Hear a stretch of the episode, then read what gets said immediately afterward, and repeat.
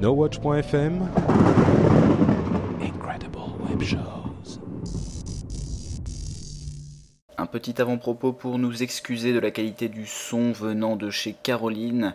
Euh, on a testé une nouvelle configuration pour enregistrer cet épisode et on s'est relativement raté puisque le son de Caroline euh, est relativement euh, pénible à écouter à certains moments puisqu'on a l'impression qu'elle enregistre dans une salle de bain qui fait 80 mètres carrés donc euh, il y a une sorte d'écho assez étrange qui s'est installé donc on a essayé de réparer ça un peu au montage mais ça sera parfois un peu embêtant à écouter encore désolé et bon épisode de la rentrée Bonjour, je suis Alexandre.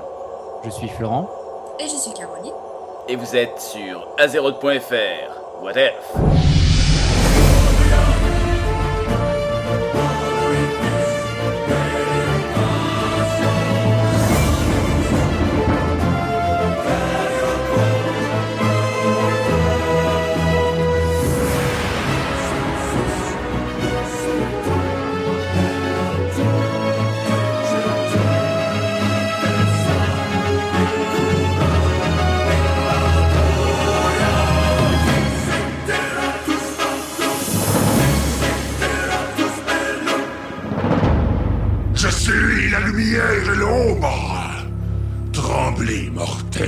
devant le héros d'Eldemar. Bonjour à tous et bienvenue pour ce 47e épisode d'Azeroth.fr. Nous sommes en septembre 2010.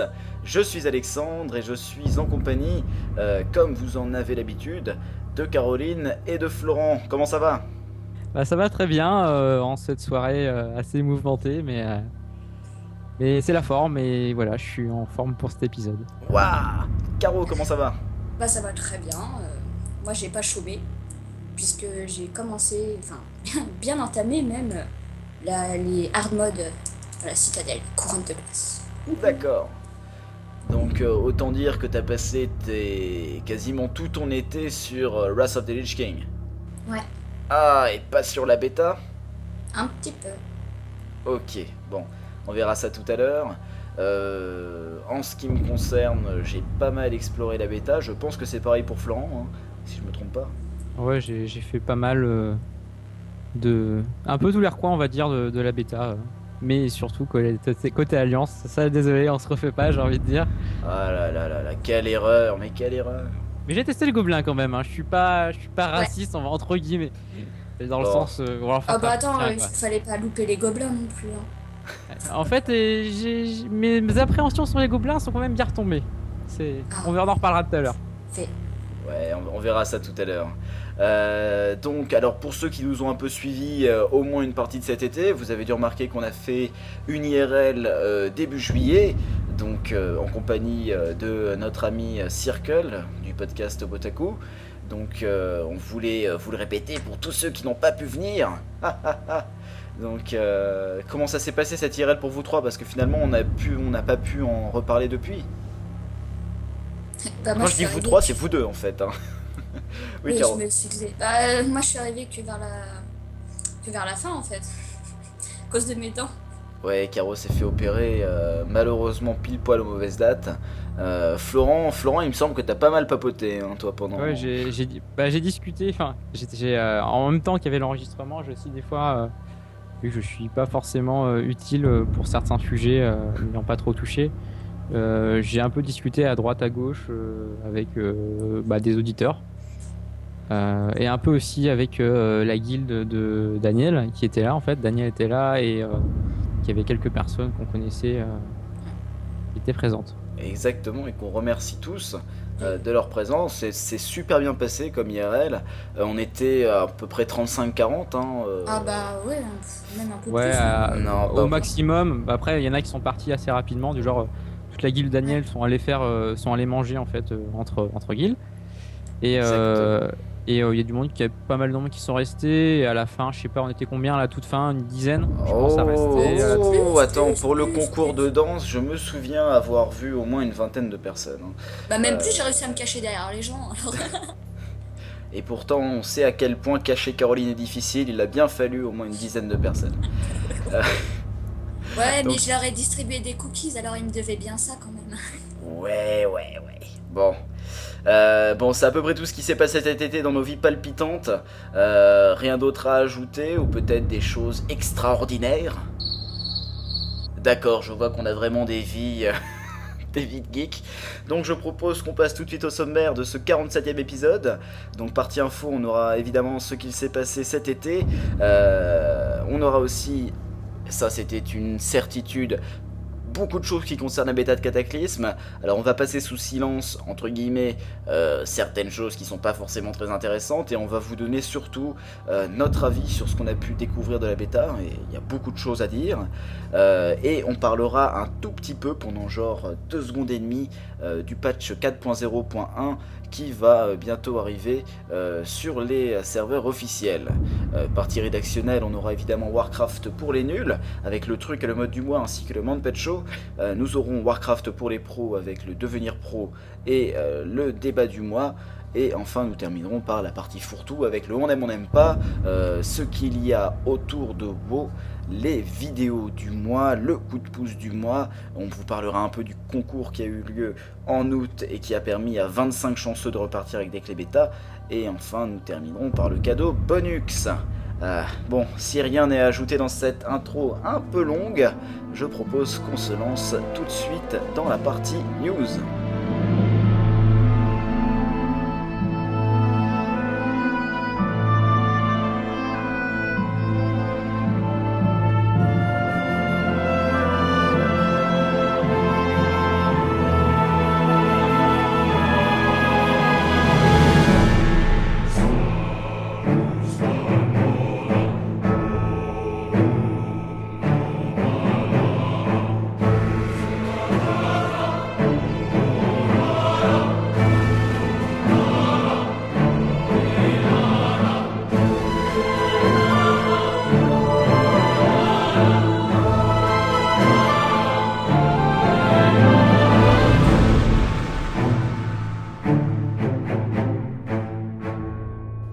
Partie news avec tout d'abord ce qu'il s'est passé cet été. Et tout d'abord, Caroline, une tentative de non réel à moitié ratée. Ouais, à moitié seulement. Donc en fait, je vous avais parlé de la dernière fois euh, des amis IRL. Donc euh, une toute nouvelle fonctionnalité de Battle.net. Mais cette fois-ci, en fait, euh, il aurait été possible sur les forums officiels que vos noms et prénoms réels apparaissent. Et c'est justement sur ce point que euh, ça a fait beaucoup de polémique. Euh, je ne sais pas ce que vous en pensez, vous, mais apparemment, euh, les, les personnes avaient peur qu'on attente à, enfin, pour une atteinte à la vie privée. Et enfin, moi, je ne sais pas ce que vous en pensez, mais.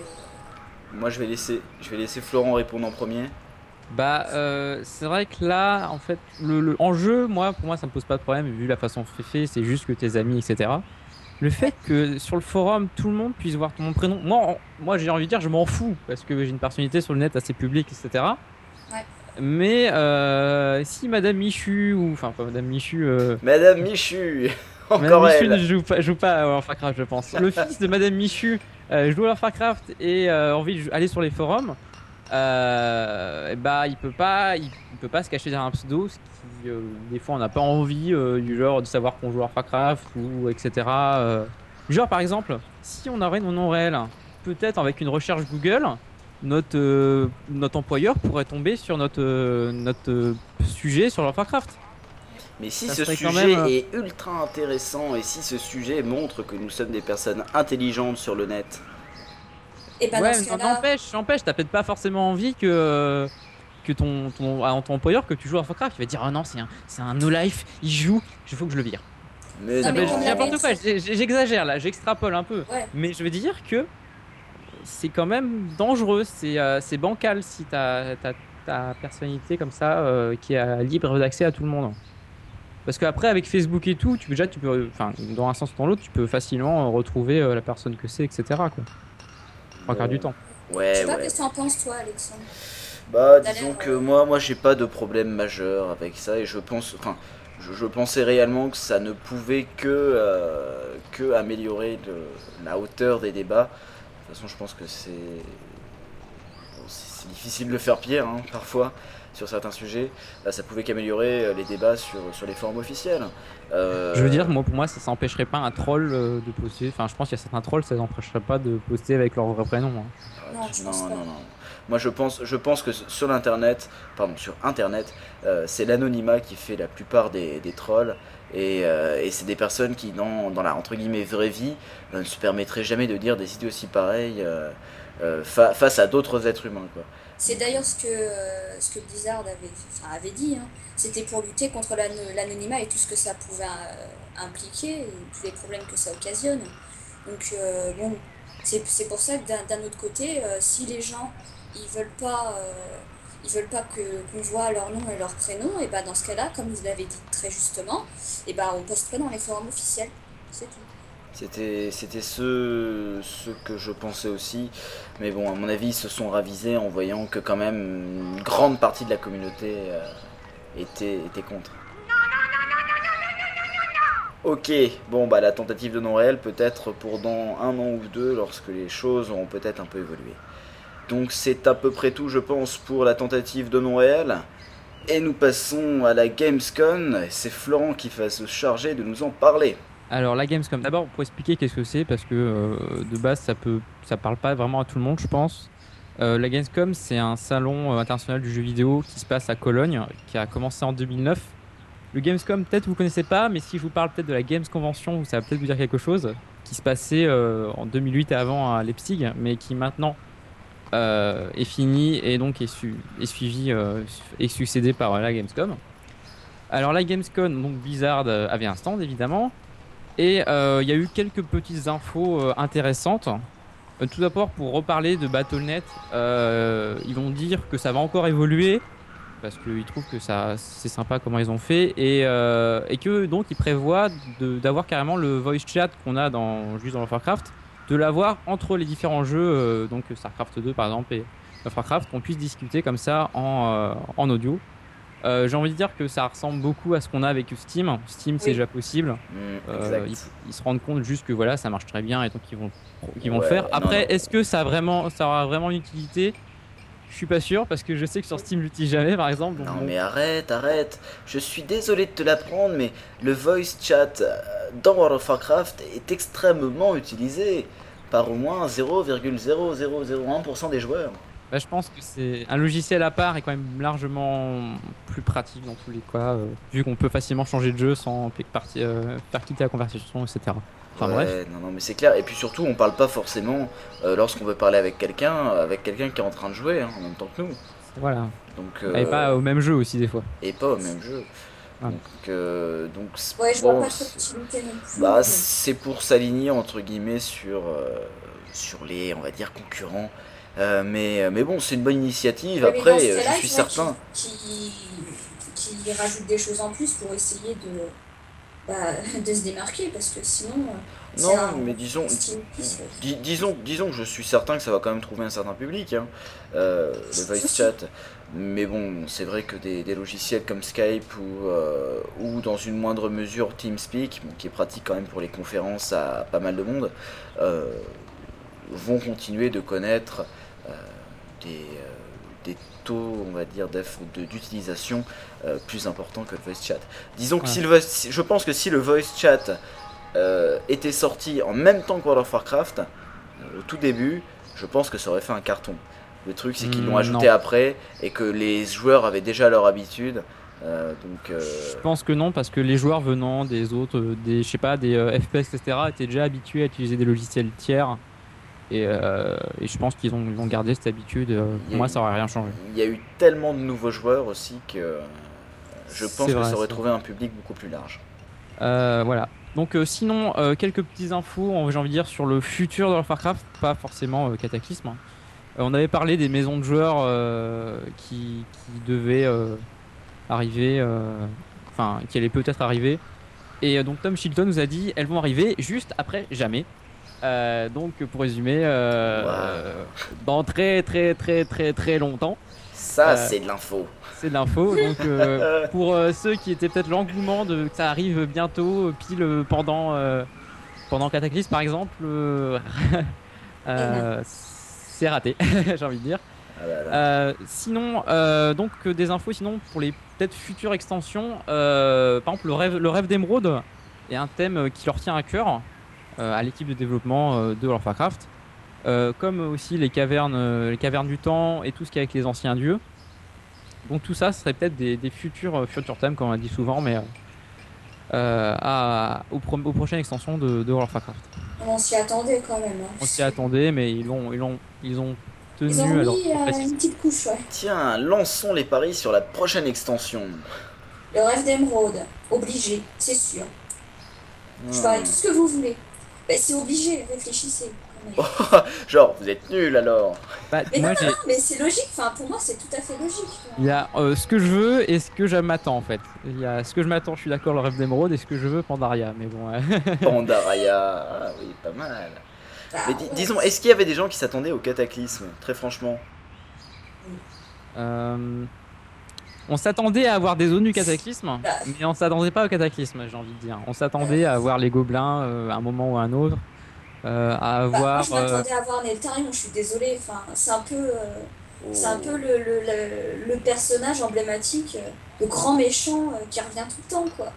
Donc, euh, non, je suis, enfin, qui suit beaucoup les romans et tout, et tout, et tout. J'allais dire avec tout le Bataclan. Euh, euh, bah non, moi je m'y attendais. voilà, c'est tout. Hmm, C'est tellement facile à dire après coup. Je m'attendais au Mastrom, moi, le Vachir Je et l'aime. tout, euh, Oh. tout le truc dans ce Ouais, mais il fallait, un, il fallait un élément déclencheur et puis. Voilà, après voilà, il fallait euh, toute l'histoire et tout, comment ils allaient euh, s'arranger pour les intégrer euh, dans le lore. Ouais, j'avais aucune idée, euh, mais c'est vrai que le Létarion, ça passe nickel. Quoi. Ah bah, Ouais, ouais, ouais. Bon, donc euh, il y a des gens qui commencent à parier sur le rêve d'émeraude pour la prochaine extension. Euh, moi, moi, je parie sur rien en fait.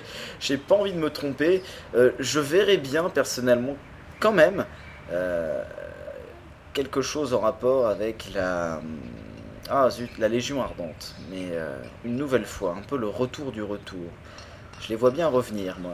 Ils sont morts, mais ils reviennent Non, ils sont pas morts, je suis désolé. Hein. Euh, Ça, Ouais, mais bon, euh, ils ont plus, ils ont plus leur figure emblématique. euh, Ou avant, Oui. ça serait. Ils, sont quand même, ils ont quand même euh, eu un bon, bon coup pour les refroidir. euh, pense pas qu'ils Ils vont revenir plein la gueule. euh, Ouais, je crois qu'ils sont pas prêts de revenir. hein. Moi, je pense que Sargeras va, va bientôt. euh, Euh, non, je- moi je crois pas, non. euh, on verra. Moi je dis rêve d'émeraude déjà. Rien, rien que l'histoire du cauchemar, c'est intéressant à, à exploiter. Non, il y a vraiment plein de possibilités. Moi, je sens Ah. que les- les- il y a des airs qui vont arriver sur, sur euh, l'outre-terre et qui vont commencer à tout destroy. Ok. Bon. Euh, donc bon, on clôt un petit peu le, le débat ici. Euh, pour la Gamescom, est-ce qu'il y a encore une ou deux infos importantes? Euh, le reste, non, est quand même pas très intéressant. C'est vraiment des choses qui ont été dites et redites, donc Ok. c'est rien d'autre intéressant. Ok, donc on va passer dans ce cas-là un petit peu à des infos, des choses qui se sont passées cet été. Et tout d'abord, Wrath of the Lich King a été totalement terminé. N'est-ce pas, Caro? Bah oui, effectivement, ça y est, le roi Lich a succombé au joug de Paragon, comme d'habitude, hein, à 25 en armode et sans le buff. Autant dire, euh, voilà, il n'y a qu'un mot, c'est un exploit. Euh, attends. Non, non, Un vraiment. exploit ou un C'est un exploit. Ah, c'est un exploit. Non, non, vraiment, c'est euh, une nouvelle preuve que Paragon, il a toute, toute puissance, là, vraiment, elle surpasse toutes les autres guildes. Mais faut quand même dire une chose, c'est qu'ils ont quand même eu du mal. Donc, euh, ça, ça, comme, ouais, j'ai envie de dire que cette instance, elle est vraiment pas si facile que ça.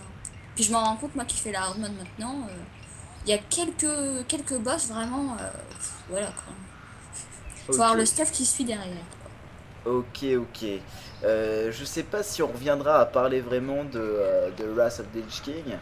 Donc euh, je, voulais, je voulais juste euh, aborder le fait, euh, est-ce que, est que finalement maintenant que l'été est passé quand même, toi Mhm. Caro qui fait pas mal de PVE à Shell, euh, est-ce qu'il n'y a pas un sentiment quand même de, comment dire, D'attente?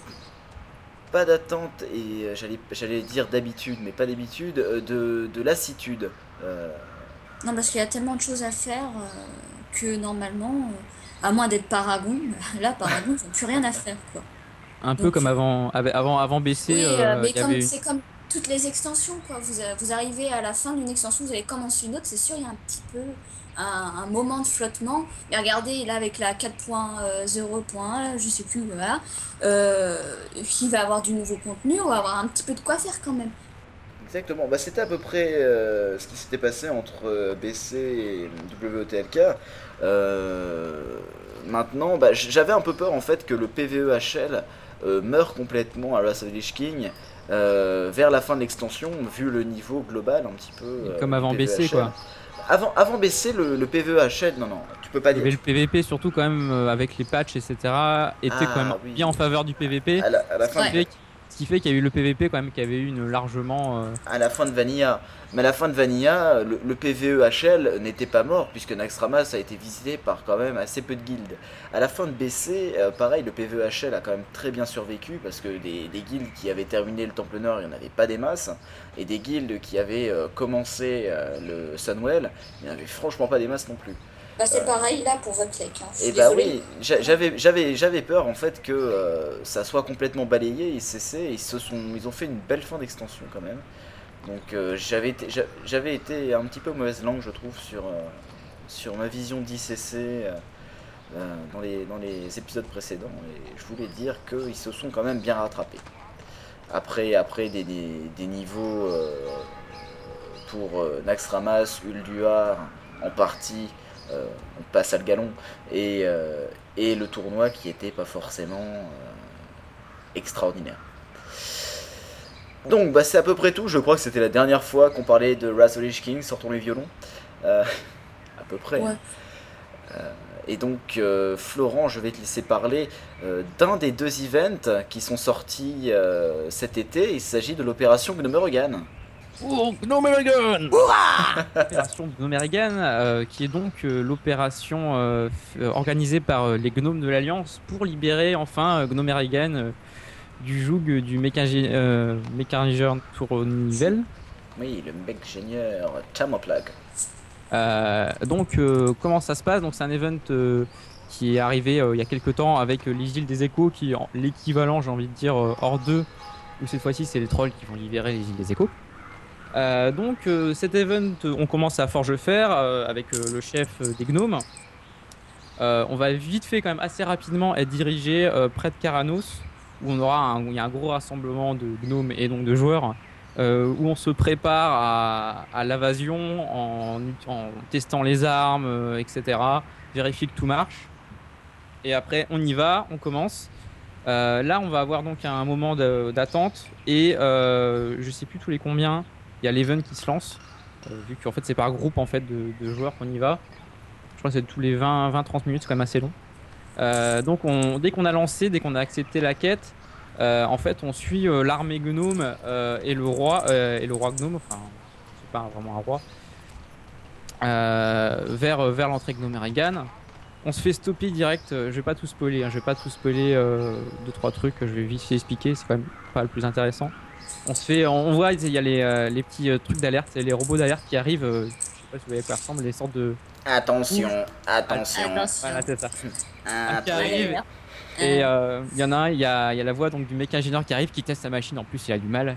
Et, euh, et donc il dit non, vous passerez pas. euh, c'est c'est à moi, Gnomerigan. Vous Oh, ne passerez oh. pas. On, on tue tous les trois qui passent. On avant, on descend. On se ramène. euh, alors, je sais pour ceux que- j'espère que vous connaissez à peu près euh, la- l'architecture de Gnomerigan. C'est Euh, un a- labyrinthe. Quand on descend, alors on rentre pas dans l'instance. L'instance, euh, on n'y va pas, clairement. Euh, quand on descend de l'ascenseur, quand on va à gauche, euh, on va vers l'instance. Et quand on va tout droit, on va vers la deuxième entrée de l'instance, ou l'entrée de l'atelier. Oui, Et, il y avait un euh, mini-boss à l'époque. Il y avait un mini-boss, euh, euh, TechBot, si je ne m'abuse, C'est ça. pour le cerveau. Et euh, donc voilà, on va là. Et là, sur la plateforme qui est en hauteur, en fait, pile avant l'entrée de l'instance, il y a une bombe.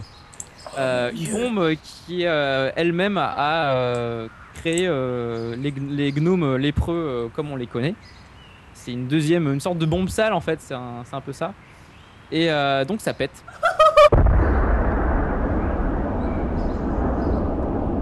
Et c'est là que se finit la quête. On se fait euh, de justesse euh, TP euh, avant la fin. Donc nous on est sauf, mais il y en a plein qui ont eu mal. Mais et donc ça, ça va enchaîner sur la zone de départ des gnomes que je vais que j'expliquerai tout à l'heure dans la bêta cataclysme. C'est vraiment tout, de suite, vraiment la suite directe. c'est l'aventure continue. Et l'event était vraiment vraiment pas mal. Un peu, un, pas vraiment court, mais mais c'est une bonne introduction. ça donne envie de faire un gnome en fait, euh, même si les gnomes euh, c'est moche. Euh, on, les écrase et tout ce que je veux parce que je, suis pas un gros fan des gnomes, mais c'est intéressant. Ça nous donne envie de savoir comment ils vont continuer et comment faire la zone de départ des gnomes. Ouais, ouais, ouais. Est-ce que, parce que moi je, je dis clairement, j'ai pas fait encore l'opération de me Oui, je sais, je sais. Mais j'ai fait la horde, que, dont je parlerai certainement à l'épisode pardon, suivant. Euh, est-ce que ça fait penser un petit peu à l'event euh, où il faut aller à, Undercity, à Fossoyeuse, euh, lorsqu'on est de l'Alliance pour aller tuer, même d'ailleurs là, il me semble, pour aller tuer Putridus ou quelque chose comme ça, je sais plus comment il s'appelle. Oui, c'est ça ressemble un peu parce que c'est pareil, tu as une, un moment d'attente et tout, et après tu fonces avec les grosses têtes là, de l'Alliance en général vers Fossoyeuse. C'est un peu, un peu pareil. C'est peut-être un Ouais, si, c'est un peu près le même temps en y pensant en fait. Euh. En même temps, c'est logique, donc on peut pas vraiment leur tenir rigueur que ce soit pas original, mais. Euh, mais, euh, mais c'est. après, c'est assez sympa et. Ouais, non, c'est rigolo. Les effets et tout, et c'est simple. C'est une bonne. C'est une introduction en fait au Gnome. C'est vraiment ça. Ok, bah c'est un peu le. C'est pour pas que le lore soit totalement brisé d'une extension bah, à l'autre. Et, et l'enchaînement très bon. Je vous le dirai après, mais très bon. Bon, c'était une jolie manière de le faire, quoi. Ouais, c'était un beau prélude, quoi. Et logique, surtout. Bah, d'accord. Donc, euh, donc l'opération Gnomeregan à mettre entre toutes les mains de l'Alliance. Euh, à partir de quel niveau cet event? Petite question. Euh, si pas de bêtises, euh, il est à partir du level 80. parce que les mobs, oui, sont 80 si je ne m'abuse. Bah oui, non, c'est 80. Hein. C'est pas étonnant, j'ai envie de dire, parce que euh, les events comme ça, c'est quand même des events pré-cataclysme. Euh, c'est un peu les équivalents qu'on avait vu, euh, je sais pas, avec BC, avec la, la, la, porte, la porte qui s'ouvrait et qui avait des, des, mobs qui sortaient. Tout à fait. C'est un peu pour, pour ceux qui, qui ont peut-être fini, ou en tout cas qui pensent avoir fini ce qu'ils ont envie de faire euh, dans le dans le PVE quoi. Ouais ou faire une petite pause dire euh, je commence à en avoir marre là on ça fait euh, je sais pas combien de fois qu'on wipe. Allez on va se faire l'opération Gomeragan vu qu'on doit la qu'on l'a pas encore fait. Vu qu'on doit la faire c'est pas mal. non non on doit pas forcément. Alors à la fin ça nous donne un alors j'ai oublié de le préciser ça nous donne un petit je sais pas je crois pas que c'est un tabac je crois que c'est une une veste qui est pas mal et qui est assez marrante. Et le plus marrant à côté c'est un petit objet euh, lié et bleu qui euh, nous transforme en, cheveux, en, soldat gnome qui dure, euh, qui a un temps de recharge de 4 heures. Ah, mais c'est top Et qui te garde transformé pendant, je sais pas de une demi-heure, une heure. Donc, en moyenne. Si, donc si vous faites l'opération Gnome Organ, vous pourrez devenir beau une fois toutes les 4 heures, ce qui est pas mal. Vous pourrez oui, devenir super beau. Ouais. Il y a une meilleur moyen si vous voulez voir euh, des gnomes beaux partout, si vous mettez les lunettes cul de bouseille euh, oui. de euh, la bière, enfin de la fête des brasseurs et, et là il y a des gnomes partout donc si vous trouvez les gnomes beaux c'est nickel. Exactement. Bon, c'est tout ce qui s'est passé cet été. on vous parlera des îles des échos très certainement dans l'épisode 48. on va pas, on va pas tout dire aujourd'hui. Ça, tu vas pas le faire, chasseur des ombres. Les îles de l'écho, elles sont à moi euh, C'est tout pour cet été et on passe au gros morceau de cette partie news, la bêta de World of Warcraft Cataclysm. Avec l'accent euh, raté, c'est pas grave. Magnifique Cataclysm, alright Ok. Euh, et tout d'abord, on va commencer par la partie pas agréable, hein. donc évidemment on la donne à Florent. Florent, le lancement du nouveau launcher. Euh, oui, parce que donc le launcher, euh, donc euh, le petit truc que quand vous lancez le jeu, si vous ne lancez pas direct, vous donne des infos sur le jeu, etc. Vous permet de télécharger les patchs, etc. a changé. Déjà le skin a changé. On a un beau Neltarion derrière. qui est normal vu que le- ça change d'extension. Et en plus, on a un nouveau système quand on télécharge les updates. Avant, on lançait tout d'un coup et tout, on devait attendre, etc. C'était long souvent, enfin, quand, les- quand il y avait des gros patchs, donc ça nous embêtait, on pouvait pas jouer. Patch day, no play. Voilà, c'est- vraiment ça. Et là, ils ont créé euh, un nouveau petit truc qui est vraiment euh, utile. Alors déjà, faut savoir déjà que les patchs vont arriver avant que les serveurs ouvrent. Et ça, c'est bien. bien. Déjà, déjà ça, ça va être bien pour le jouer direct dès l'ouverture des serveurs pour ceux qui n'ont pas envie de perdre de temps. Pour ceux qui Et n'ont en pas de vie comme nous. Parle pour toi. Ah merde. Et euh, sinon, euh, donc euh, les patchs vont être maintenant séparés en trois morceaux une partie verte, une partie jaune et une partie rouge. Et en fait, euh, faut savoir que la partie rouge, ça sera les, les objets dans le jeu qui seront obligés d'être téléchargés pour pouvoir jouer au jeu. Ça, c'est vraiment ce qui est indispensable. On peut pas jouer au jeu sans. Après, on aura la partie jaune où c'est entre guillemets, c'est très conseillé, mais euh, on peut jouer sans, même si ça peut avoir, peut avoir quelques petits problèmes en jeu, etc. Et la partie verte, c'est les, bon, les trois quarts du, enfin pas les trois quarts, peut-être la moitié, euh, voire un peu plus du, euh, du patch. Et, euh, et c'est des trucs qui n'ont quasiment pas grande différence dans le jeu. Par exemple, ça peut être des musiques qui manquent, etc. Des petits trucs comme ça. C'est pas optionnel, mais euh, ça va pas trop t'empêcher de jouer si t'as envie de dépêcher de jouer dès la sortie du patch. La manière de découper, Ouais. c'est plus 5% rouge. Donc vous pouvez voir que euh, pour pouvoir jouer à World of Warcraft, il faut vraiment relativement peu de ressources, entre guillemets. Euh, la partie jaune, il me semble par contre, c'est vraiment le gros morceau. hein. Il me semble que c'était au moins 70%. Euh, et la partie verte, tout ce qui est vraiment très accessoire, c'était seulement 25%. Euh, alors je sais pas si vous avez testé euh, ce fonctionnement, euh, Florent.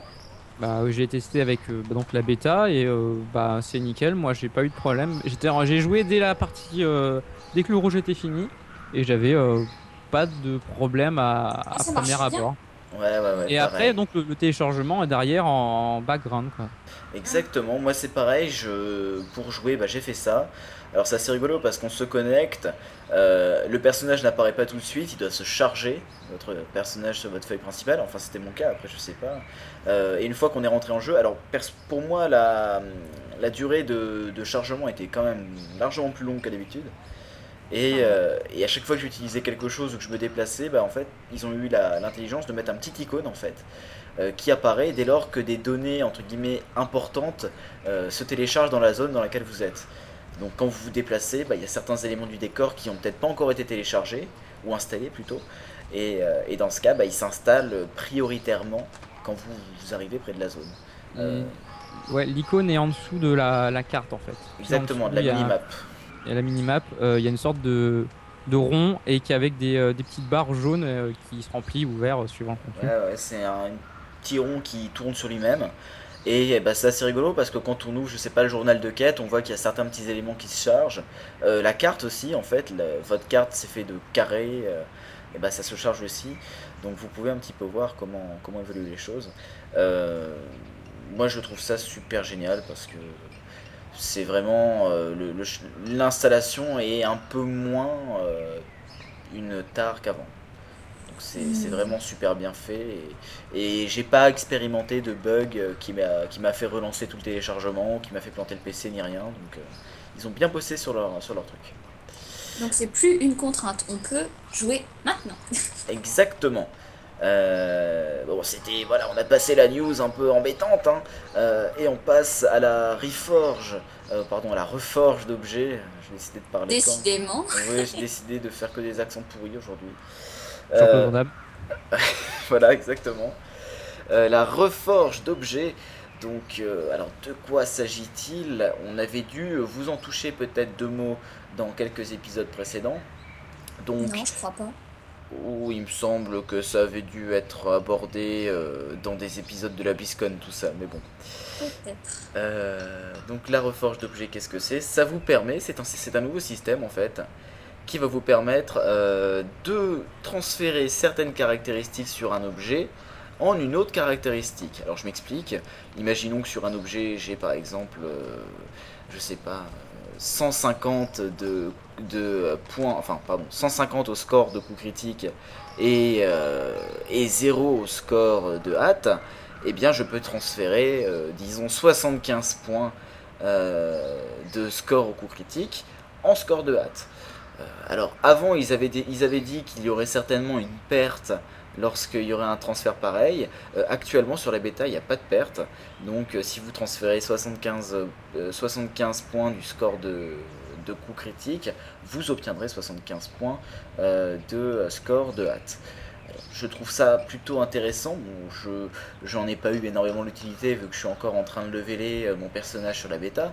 Donc euh, les, objets, euh, on va pas dire qu'ils durent pas longtemps, mais je n'ai pas forcément l'utilité de tout, tout chambouler.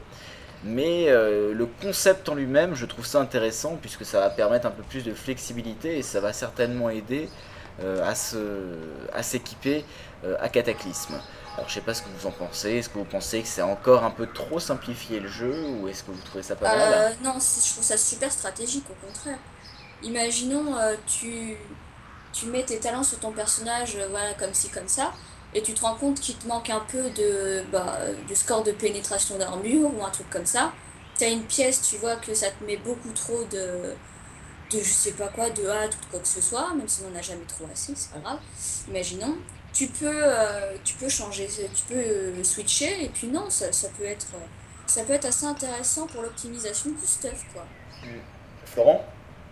J'aurais peut-être préféré si, euh, si, comme tu dis, il y aurait eu un peu de perte, parce que ça, enfin, dire, on, ça fait genre un petit, un, un, caractère aléatoire, parce que là, c'est vraiment, on, on choisit vraiment son stuff. Y a, moi, j'aime, je suis pas trop dans le, côté euh, très calculatoire du jeu, euh, vraiment qu'il me faut la pile temps, pile temps ça, pile temps ça, pour que là je sois super optimisé.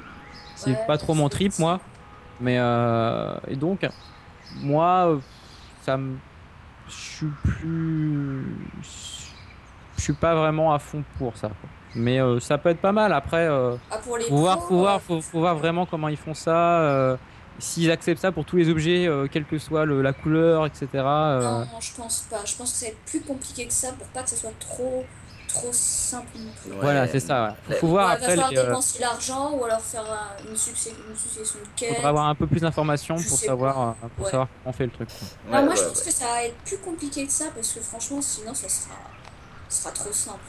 C'est non, en même temps, c'est simple et franchement compliqué en même temps parce que, bon, moi, le, la principale critique que j'ai à faire, c'est si c'est possible de vraiment tout transférer. Bon, il me semblait qu'ils avaient mis quand même quelques, quelques euh, réserves, par exemple concernant euh, l'endurance ou des, des caractéristiques comme ça qui sont euh, trop principales, j'ai envie de dire, où il serait pas possible de transférer les points. Euh, disons que je trouve que ça enlève un peu l'aspect aléatoire du jeu euh, et euh, le fait de par exemple avoir une pièce d'équipement, telle ou telle pièce d'équipement qui est plutôt difficile à trouver avec telle caractéristique. Maintenant ça risque d'être plus simple. donc un peu moins d'aléatoire. je trouve que c'est une simplification un petit peu du jeu. Bon, après, euh, ça va, ça va aider ceux qui font un peu de théorie crafting. Ça, c'est pas un mal parce qu'il n'y a pas non plus euh, des milliers de personnes. Pardon, des milliers de personnes, il y en a forcément, mais je voulais dire, il n'y a pas forcément des millions de personnes dans World of Warcraft qui, euh, qui font du théorie crafting. Et, et avant. si, je suis désolé, enfin, pour moi, c'est pas vraiment du théorie crafting. Hein. C'est de euh, l'optimisation comme tu le ferais avec des gemmes, des enchantements. Oui, mais à ce, niveau-là, c'est du théorie crafting parce qu'on touche vraiment à, même l'équilibre des statistiques. On sait très bien qu'une statistique devient plus ou moins importante selon son équilibre par rapport aux autres euh, statistiques. Donc on peut pas dire euh, le pour le mage, bah, telle statistique est, est la plus importante, c'est faux, ça dépend totalement des autres, de l'équilibre avec les autres statistiques. C'est en ça que je dis que ça, va, ça va amener un certain théorie crafting et même peut-être un petit peu des décisions au millimètre pour euh, certains points euh, euh, à, attribuer à certaines pièces. Moi je pense pas. Moi je pense que ça va vraiment s'intégrer comme les gemmes, les enchantes et les trucs comme ça. Oui, mais les gemmes, les gemmes et les enchantements, ils ont des, des, des, particularités très fortes. Un enchantement peut être placé que sur une certaine, un certain type de pièce et, bah, et un, certain type, et un certain type d'enchantement. Euh, les gemmes ont des couleurs et en plus chaque couleur a bien une particularité. Euh, Oui, mais là encore, fais du théorie, du, du théorie crafting, puisqu'il faut que tu choisisses la bonne gemme. Tu vas pas forcément euh, mettre une gemme bleue là où il a une gemme bleue. Euh, non, c'est- ça dépend vraiment, quoi. C'est un peu. Je suis désolée, pour moi, c'est. Voilà. Non, mais je, je suis pas d'accord pour dire que c'est la même chose parce que déjà là tu Non, là, tu- là, tu- chose. là tu choisis de sacrifier certaines euh, certaines statistiques alors que actuellement rien ne te Bah, permet si de re- rien ne te si permet bah, actuel- actuellement euh, rien ne te permet de de, euh, de retirer une statistique qui ne t'intéresse pas, sauf en changeant la pièce euh, de stuff, ce qui, est ce qui devient forcément un peu plus compliqué qu'acheter une gemme, parce qu'une pièce de stuff, ça se trouve pas en claquant des doigts. Donc euh, pouvoir retirer certaines statistiques qui sont qu'on trouve pas intéressantes sur une pièce d'objet, je trouve ça euh, un peu trop facile peut-être, et en tout cas ça va mener à une spécialisation très très forte, et donc j'en reviens à ce que je disais, à un équilibre des statistiques beaucoup plus facilement atteignable. Donc voilà, après est-ce que c'est un mal, est-ce que c'est un bien? Bon, euh, là le, le débat je le laisse ouvert parce que bon, moi je pense que c'était assez intéressant de- d'avoir des contraintes fortes pour pouvoir améliorer son équipement, et si finalement les contraintes disparaissent, l'intérêt d'améliorer son stuff à un point extraordinaire devient un peu limité. C'est plus très, très intéressant. Dis-moi où est-ce qu'il y a les contraintes aujourd'hui euh, à optimiser son stuff? Ah bah c'est déjà, déjà tout simplement trouver la pièce de stuff qui convient le mieux, euh, Bah, réussir... c'est pas difficile, tu fais un raid.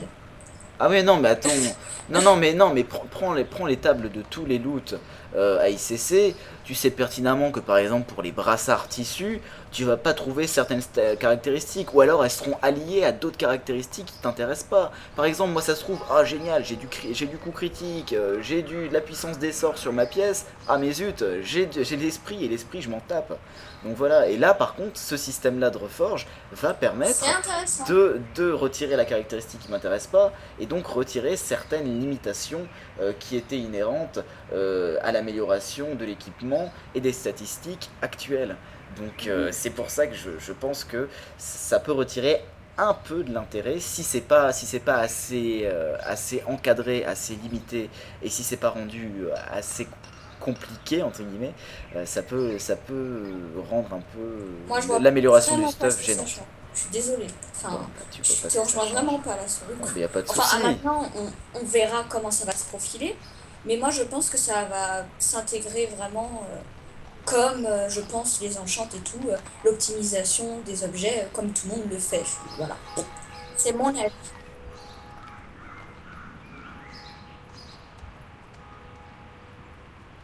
Ah, mais je dis pas que ça va pas s'intégrer, mais je pense que ça va devenir trop simple de- d'améliorer. Non. De, de... Mais tu dis toujours que ça va devenir trop simple, mais au final, euh, c'est bien, c'est bien amené.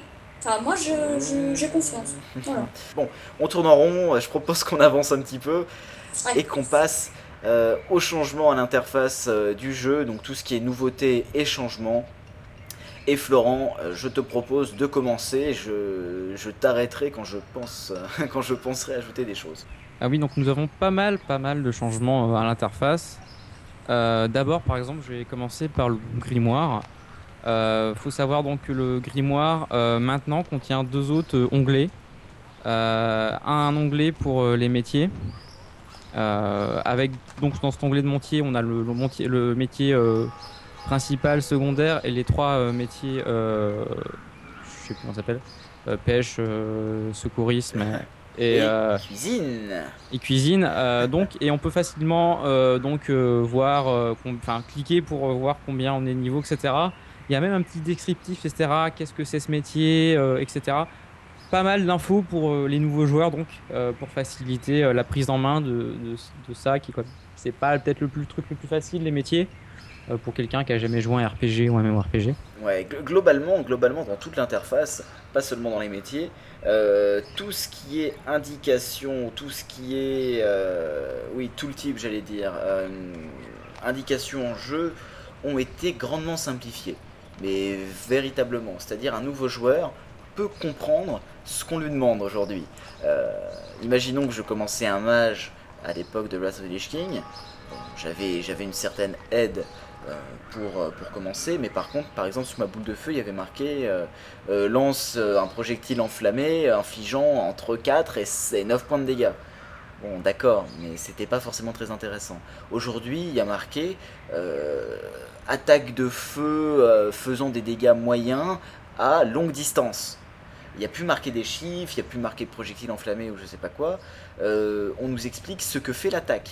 Donc je, trouve ça tout simplement bah, intelligent. Euh, l'évocation du mage, bon je prends l'exemple du mage parce que c'est ma classe principale, mais l'évocation du mage, il y euh, augmente euh, considérablement euh, la réserve en mana, pas la réserve en mana, mais euh, remplit considérablement la réserve de mana du mage, euh, à lancer de préférence en dehors des combats, ou euh, puisque euh, cette attaque peut être diminuée euh, si vous êtes frappé. Bon, je- je- C'est plus explicatif, quoi. en oui, fait. je suis en train de vous faire une traduction euh, plus qu'approximative de ce qui, ce qui devait être noté, mais Mhm. euh, tout ça pour dire que euh, cette interface a été améliorée sur ce point-là, et, euh, rien que ça, je trouve ça génial. Bon, Florent vous a parlé de l'interface des métiers qui a été améliorée. Mm. Effectivement, maintenant, ça sera plus dans le grimoire tout simplement marqué alchimie. Vous avez un onglet métier. J'ai j'ai oublié, oui. et j'ai oublié de préciser aussi que donc il y a l'archéologie et par exemple là on n'a pas l'archéologie, c'est écrit euh, allez voir un entraîneur pour apprendre l'archéologie. Il Exactement. précise qu'on peut l'apprendre direct en allant voir, etc. Pareil pour les, les sorts, il te dit euh, sort euh, disponible à tel level. Et donc Allez et- voir et- votre et, maître de et classe. après, après voilà, dès que, dès que tu as le level requis, allez voir votre maître euh, de, de classe pour aller apprendre tel, tel sort. C'est Ouais, vraiment, euh, vraiment simplifié quand même. Bah, c'est pour les débutants, c'est. Mais non, euh, nous, ça ne change rien. Je veux dire, si on connaît le jeu, Ouais. c'est bon. Mais pour ceux qui ont jamais, jamais joué, je pense, au jeu, ça peut être euh, très utile et Ça à pas être paumé. fluide. Quoi. Ouais, Ouais, je suis non, d'accord. non. Ça, c'était, c'était franchement bien. Et, euh, et au niveau des, euh, comment dire, des, euh, des techniques, euh, il faudra plus que les apprendre une fois. C'est-à-dire, vous, vous apprenez la technique une fois, point. C'est fini, vous l'avez à vie, et elle va automatiquement monter euh, en puissance quand vous montrez de niveau. Donc pas besoin de se faire chier à aller voir le monsieur maître des classes toutes les toutes les 5 minutes. euh, Mm. Voilà.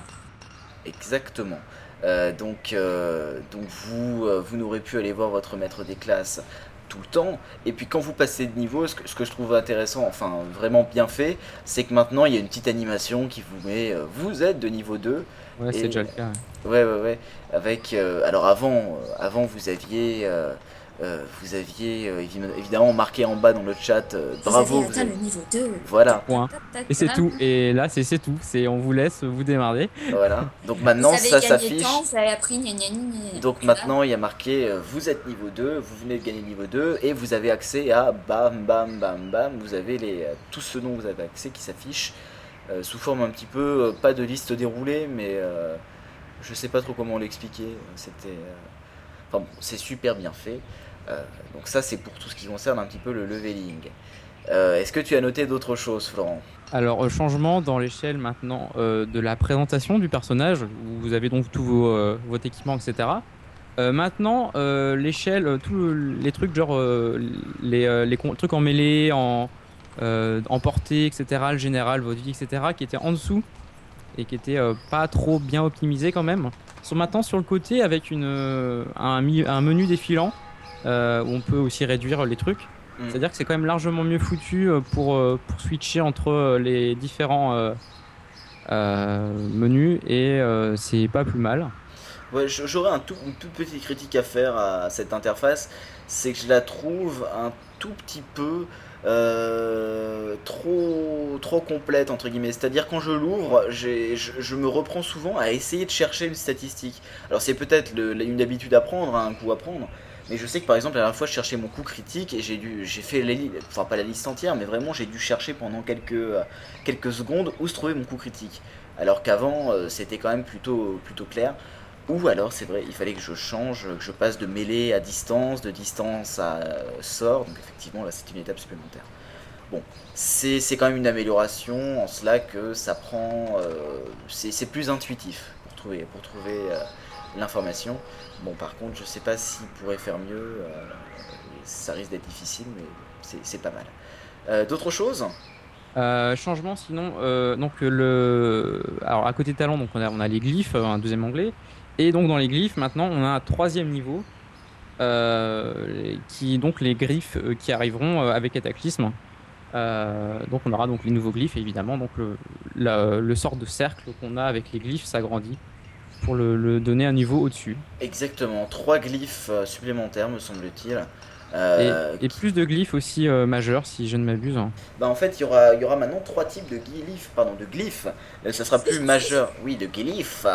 Euh, maintenant, il y aura trois types de glyphes les, euh, mineurs, les moyens ou médiums. Alors, je j'ai plus leur nom en tête évidemment, ou les euh, majeurs. Euh, à titre, à titre d'idée, vous devrez maintenant avoir. je crois que le, nombre total de glyphes, par contre, change pas énormément. hein. C'est simplement qu'ils seront. Non, raison, c'est en- c'est- il y a toujours 3, 3, 3. C'est en. À moitié, en fait, c'est des triangles inversés. T'as un triangle normal, t'as un triangle inversé et t'as un re un triangle. Ce qui fait que ça. Fait euh, un pentacle, c'est fait exprès. Chose intéressante aussi au niveau des glyphes, euh, j'en touche deux mots rapidement parce que bon, c'est un peu des détails, hein, mais les glyphes, vous devrez plus euh, les acheter qu'une fois. Euh, une fois que vous les aurez achetés, vous pourrez les, euh, modifier euh, à votre guise contre euh, une poussière euh, qui vous permettra de retirer les anciens. Et ça, j'ai trouvé ça pas mal perso. Et en plus, euh, la liste de tous les glyphes sont à droite, pareil, en échelle de... déroulant. Et ça, je trouve ça vraiment pas mal parce que c'est toujours. euh, Bon, je voudrais faire un petit glyphe, mais je sais pas lesquels qu'il y a disponibles pour ma classe. Donc euh, c'est un peu plus Et embêtant. Et ceux qu'on n'a pas disponibles sont en grisé. hein. Voilà, c'est euh, ça. Donc ça, c'était c'était franchement pas mal. Euh, jolie amélioration de cette interface. Euh, je suis en train de réfléchir. Y a-t-il d'autres choses, Florent? Euh, dans l'interface du jeu, je ne pense pas. euh, On a tout dit. euh, le personnage, Loïc. Ah si, chose importante, tu vois, je, réfléchis encore un tout petit peu. Vous saviez certainement, bon, chaque classe en a, ce qu'on appelle des procs, c'est-à-dire des, euh, euh, techniques qui se déclenchent selon un certain pourcentage de chance lorsqu'on utilise une certaine attaque, ou alors par exemple s'il y a deux coups critiques d'affilée, ou si euh, vous faites un, je sais pas, un sort de soin critique, euh, vous avez certaines techniques qui pouvaient se déclencher. Maintenant, lorsqu'elles vont se déclencher, vous aurez en même temps une animation autour de votre personnage, donc, euh, mais sur l'interface. Donc, c'est pas votre personnage directement qui sera touché, donc c'est pas comme s'il y avait une aura autour de votre personnage qui se créait. Ça va être directement sur votre interface, comme le faisaient certains add-ons avant, où vous aurez par exemple des flammes qui, euh, apparaîtront autour de, votre personnage, ou alors une autre flamme qui apparaîtra à un autre endroit euh, vous signifiant qu'un certain proc est apparu. Et ça, euh, c'est quelque chose qui manquait énormément. Je veux dire, c'était impossible de suivre ces procs, enfin très difficile de suivre ces procs sans ces add-ons, euh, enfin sans add-ons euh, avant l'apparition de ces, euh, choses-là. Parce que c'est clair que c'était pas simplement un son qui faisait qui pouvait nous permettre de bien retenir que c'était tel proc qui, était apparu même si au bout d'un certain moment on y arrivait, mais, mais très franchement c'est bien mieux pensé aujourd'hui. Euh, et s'il y a une dernière chose qui selon moi manquerait, c'est euh, pouvoir suivre ces dots euh, de manière un peu plus visuelle. Donc évidemment un petit peu une petite demande à Blizzard, mais je suis certain qu'ils trouveront une solution d'ici peu. Je sais pas si Florent, toi, tu, as trouvé un certain intérêt à ce genre d'apparition entre guillemets pour les procs.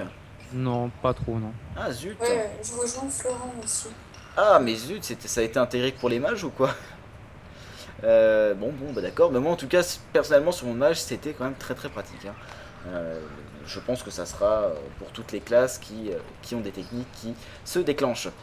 Euh, Euh, Alors sinon, je, je viens de repenser, pour, j'en ai pas expliqué les talents, parce que bon, les talents, euh, faut savoir donc que maintenant, euh, on, on doit choisir en fait en- avec les trois, les trois, donc toujours les, on a toujours les trois arbres, et on devra choisir un arbre en fait, Euh, et on devra, on devra euh, minimum mettre 31 points dans un arbre avant de pouvoir euh, mettre d'autres points dans d'autres. exactement.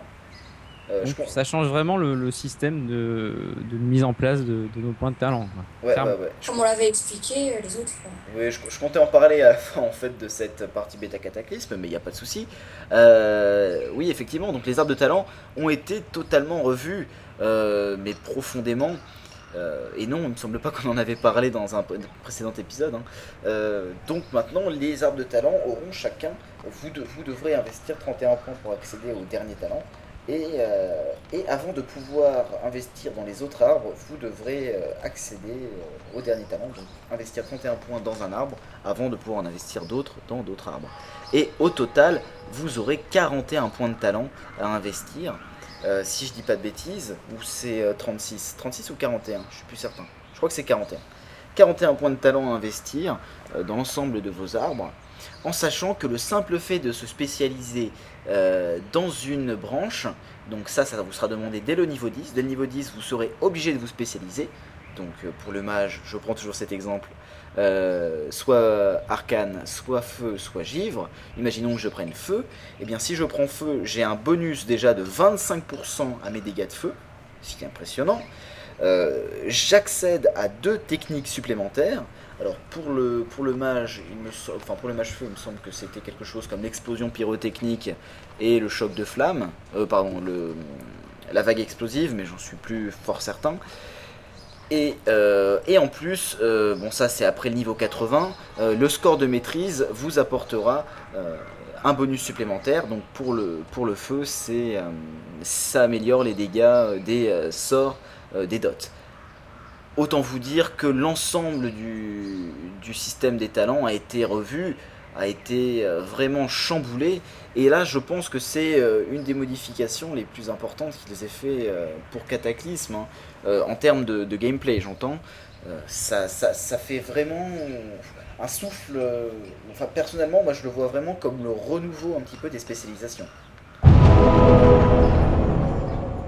Est-ce que Florent, tu penses à quelque chose d'autre pour les changements euh, à l'interface?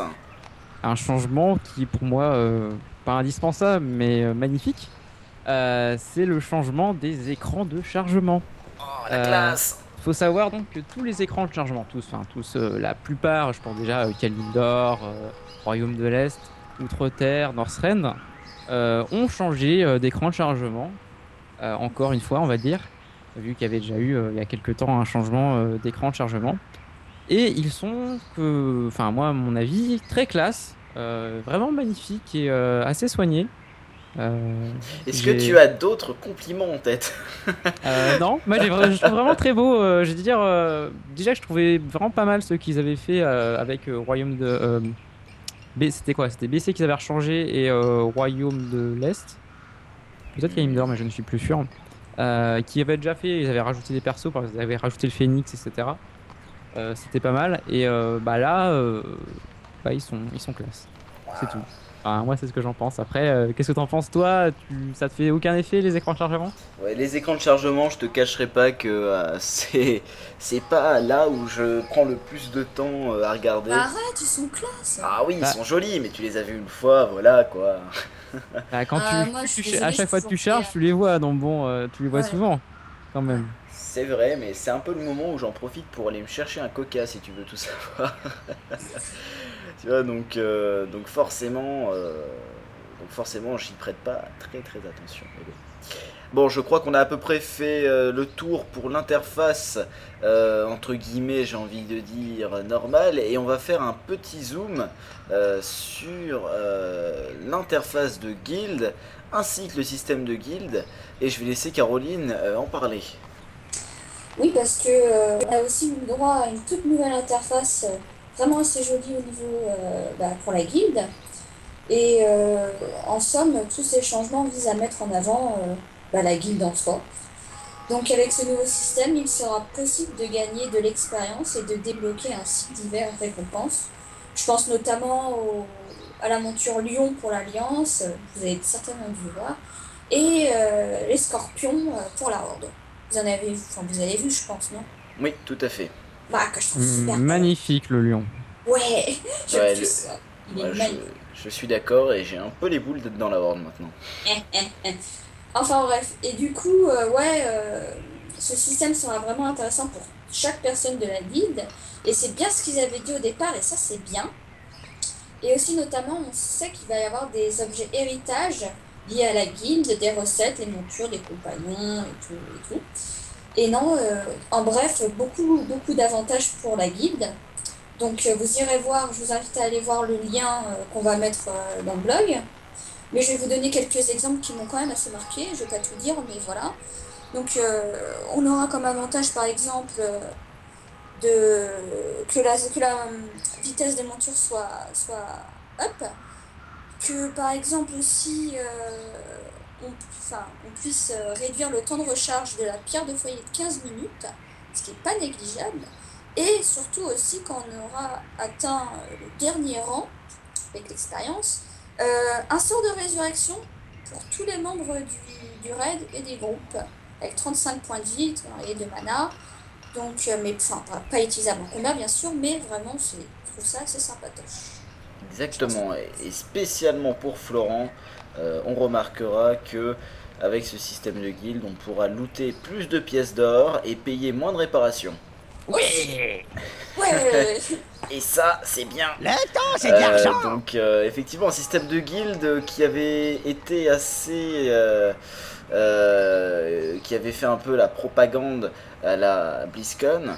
Euh, on est content de voir qu'il a survécu un petit peu au développement de Cataclysme, puisqu'on on pense par exemple à Feu, le Pass of the Titans, qui aura pas survécu. Euh, bon, le système de guild a survécu et est franchement bien fichu. Euh, L'interface de guild, autant vous dire que c'est plus une simple page avec des noms. hein. Maintenant, il y a Ah vraiment non, c'est vraiment beau. c'est beaucoup plus complet. Euh, Il y aura un leveling de guild, hein, donc vous pourrez faire gagner des points d'expérience à votre guild. Comment En Eh faisant bien, des quêtes et tout. Exactement, vous en faisant du leveling, en faisant des quêtes, en faisant des donjons avec des camarades de guild, en faisant des raids avec des camarades de guild, en faisant des battlegrounds, pardon, des battlegrounds avec des camarades de guild, etc., etc. Euh, donc vous, par, par cette, euh, pardon, en faisant cela, vous augmenterez l'expérience de votre guild et en plus, euh, vous augmenterez votre réputation de guild qui vous permettra ensuite d'acheter des objets. Évidemment, on vient de citer le lion, il me semble qu'il fait partie de ces objets. Et, ou alors il, il est lié à un haut fait, j'en suis plus certain. Et comme je parle de haut fait d'ailleurs, il y aura des hauts faits de hauts faits. guild. Oui. Donc moi je pense par exemple à un fait euh, assez impressionnant qui est légendaire, euh, qui demandera à, la- à avoir, euh, il me semble, 6 objets, pardon, six objets légendaires dans la banque de guild. Ouais. Oui, ce soir je zozote. C'est pas grave. Voilà, donc euh, autant dire que c'est pas simple du tout. Et en plus, euh, les euh, faits de guild ne seront pas rétroactifs, sauf pour légendaire.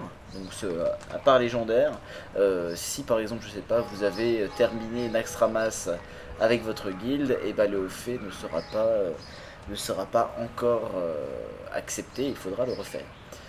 Tout ça pour dire que le système de guild devient bien plus complet. Donc bah ça c'est franchement bien parce que moi j'espère que ça va redémarrer et ça va redonner envie de... Redonner un sens un petit peu aux guildes dans World of Warcraft, même si euh, la plupart en ont pas perdu. Mais je sais que parfois, euh, avec un petit peu la, la consommation entre guillemets fast food de, euh, des, des quêtes journalières et des, des donjons journaliers faits en pick-up, certains joueurs, et j'en fais un peu partie d'ailleurs, se sont écartés des guildes pendant un temps. Donc euh, j'espère que ça va, ça va aider à recréer des noyaux euh, solides de joueurs qui aiment jouer ensemble. Enfin bon, c'est un peu particulier parce que j'ai changé de serveur. Donc, euh, Oui. Caro Je pense que c'est le but. Ouais, bah je, je pense que ce- le système de guild comme il était avant, c'est-à-dire une page avec des noms de personnes, quoi, était pas forcément intéressant. Alors, on- n'a pas tout cité, mais par exemple, vous pourrez voir aussi euh, les, mé- les métiers de, vos camarades, de guild, euh, leur niveau dans ces métiers, etc. etc. Enfin, ça, apportera vraiment une communication euh, en jeu pour la guilde et, entre guillemets, on sera plus obligé d'avoir un site extérieur, même si bien sûr un forum de guilde euh, je vais pas dire restaurant obligatoire, mais sera toujours pratique pour, pour échanger. hein. Mais, euh, mais en tout cas, il y aura des vrais moyens de communiquer dans- directement dans le jeu avec, ces- avec la guilde. Donc, ça, c'est Pas seulement euh, dire aux gens, bah, mettez vos métiers là, voilà. Donc, Voilà. euh, c'est simplifié, c'est complet, et c'est tant mieux. Exactement. Florent, est-ce que tu as repéré autre chose au niveau de euh, l'interface de guilde? Euh, non, je pense que vous avez fait le tour. Hein. Ok, Je pense aussi. dans ce cas-là, on passe à l'archéologie. Euh, bon, je ne vais pas passer 10 minutes dessus parce que finalement, bon, je sais pas pour vous, mais l'archéologie, je suis un tout petit peu déçu. Euh, Oh. oui, Ah. je, oui, je suis un peu déçu personnellement par l'archéologie. Pourquoi? Euh, bah, disons que c'est un métier, alors pour ceux qui, euh, qui sortent de leur grotte et qui n'ont pas suivi un petit peu euh, euh, Cataclysme, l'archéologie c'est un nouveau métier secondaire qui vous permettra de collecter des, euh, des fragments euh, de, euh, de ruines pour pouvoir ensuite créer, retrouver des artefacts. Euh, ou plutôt, je sais plus comment ils ont appelé ça exactement, c'est, il me semble que c'est des artefacts. Oui, c'est ça. C'est ça. hein. Ouais. Euh, donc, euh, donc, jusque-là, intéressant. Alors, comment fonctionne ce métier? Pour chaque continent, donc entendez par continent Kalimdor, les royaumes de l'Est, le Norfandre, l'Outre-Terre, pour ces quatre continents, sur, sur chacun d'entre eux, il y aura quatre points à prospecter.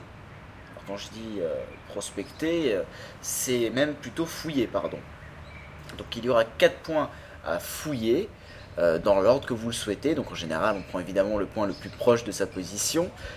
Et euh, lorsque vous êtes sur la zone en question, donc c'est certaines zones dans certaines régions. Alors je sais pas, par exemple dans Désolas, il y a euh, la zone des ruines qui est au, enfin pas des ruines, mais des squelettes où il y a plein de squelettes au euh, sud, sud, sud, sud, sud, sud-est. Euh, par exemple, je sais pas, dans Strangleron, ce sont des ruines, trolls, etc. Et au niveau des fragments, eh bien, il y a des fragments de plein de races différentes. Donc, il y a les elfes de la nuit, les trolls, les fossiles. Euh, qu'est-ce que qu'est-ce que j'ai encore vu? J'en ai pas vu énormément. Il me semble qu'il y a les euh, Tol, Tolvir. Et lorsque vous avez un certain nombre de fragments, lorsque vous avez retrouvé sur les zones à fouiller un certain nombre de fragments, euh, vous êtes amené à pouvoir créer un artefact. Et voilà. Point. voilà le métier. Donc euh, j'ai trouvé ça un peu dommage quoi. Le, concept était pas mal. Alors en plus quand vous fouillez la zone, vous êtes sur une zone entre guillemets assez large. Vous devez creuser, donc vous avez un objet. euh, enfin c'est même pas un objet, c'est une, c'est un sort euh, qui vous permet de, de créer une sorte de petit télescope en fait, qui permet, qui, qui vous donne la direction où aller pour trouver la- l'artefact, pour trouver l'objet qui est enterré. Et avec une petite lumière, donc rouge quand c'est très loin, jaune quand c'est euh, on s'approche et vert quand c'est quasiment juste à côté. Ah, ça me rappelle quelque chose. Les couleurs. Oui, oui, oui, les, bah oui, le, le, le, Launcher. le Le launcher. launcher, oui, voilà. Et, et, euh, mais par contre, j'ai trouvé l'utilisation de ce métier euh, bah, un peu tristounette, quoi, parce que ça apporte quoi au final Bah pas grand chose. C'est pour le lore, je crois. On obtient des infos pour le lore. On obtient des infos pour le lore, je suis d'accord. Moi, les, les premiers. Bon, en même temps, je suis pas allé non plus extrêmement loin. J'ai découvert quatre objets, ce qui, de, ce qui a, demandé un tout petit peu de temps, mais quatre objets communs, dont. euh, alors, je crois qu'il y avait. euh, il y avait quoi? Il y avait un tissu elfique, il devait y avoir une sorte de ceinture naine, euh, et, et j'ai oublié l'autre chose que j'ai trouvé, enfin bref. Une sorte de si, un scorpion en pierre, pas un scorpion, un cafard en pierre. Ouais, d'accord. Euh, niveau lore, c'était pas terrible. Je sais qu'on peut découvrir des textes ensuite, mais, euh, mais je m'attendais à quelque chose d'un peu mieux. Euh, quand, je, voyais qu'ils disaient qu'ils allaient, qu'ils allaient faire en sorte d'allier l'ar- l'archéologie au Pass of the Titans, qui était, je vous rappelle, des glyphes particuliers, des glyphes à côté des glyphes principaux, je me disais, waouh, super, ça va être un métier génial. qui va être vraiment intéressant, etc. Et puis là, ils en ont fait quelque chose bah, d'un peu, d'un peu. De pas très creusé. C'est pour pas faire de mauvais film. Bah, en plus, c'est quand même assez. euh, C'est du grind, quoi. hein. C'est vraiment. Faut se déplacer à chaque fois, faut aller sur les zones. Alors, j'ai fait, j'ai dû fouiller, je sais pas, euh, on va dire 15 zones. Je veux dire, voilà, on a fouillé 15 zones, au bout d'un moment, euh, ok, d'accord, j'ai- je, je creuse, d'accord, super. C'est un peu comme miner, un peu comme, euh, comme aller faire de l'herbologie. Sauf que, bah, faut se déplacer de zone en zone et le temps de voyage est bien plus long. Euh, du moins si on veut le faire à la suite. hein. Euh, Je doute pas qu'on puisse le faire euh, de temps en temps. Dès lors qu'on est dans une zone, on se rend compte qu'on peut, y a une zone à fouiller. Ah bah tiens génial, je vais y aller. Bon, d'accord. Mais, mais en soi, le métier est pas très intéressant. Florent, je sais pas si tu as eu le temps de tester ce métier secondaire.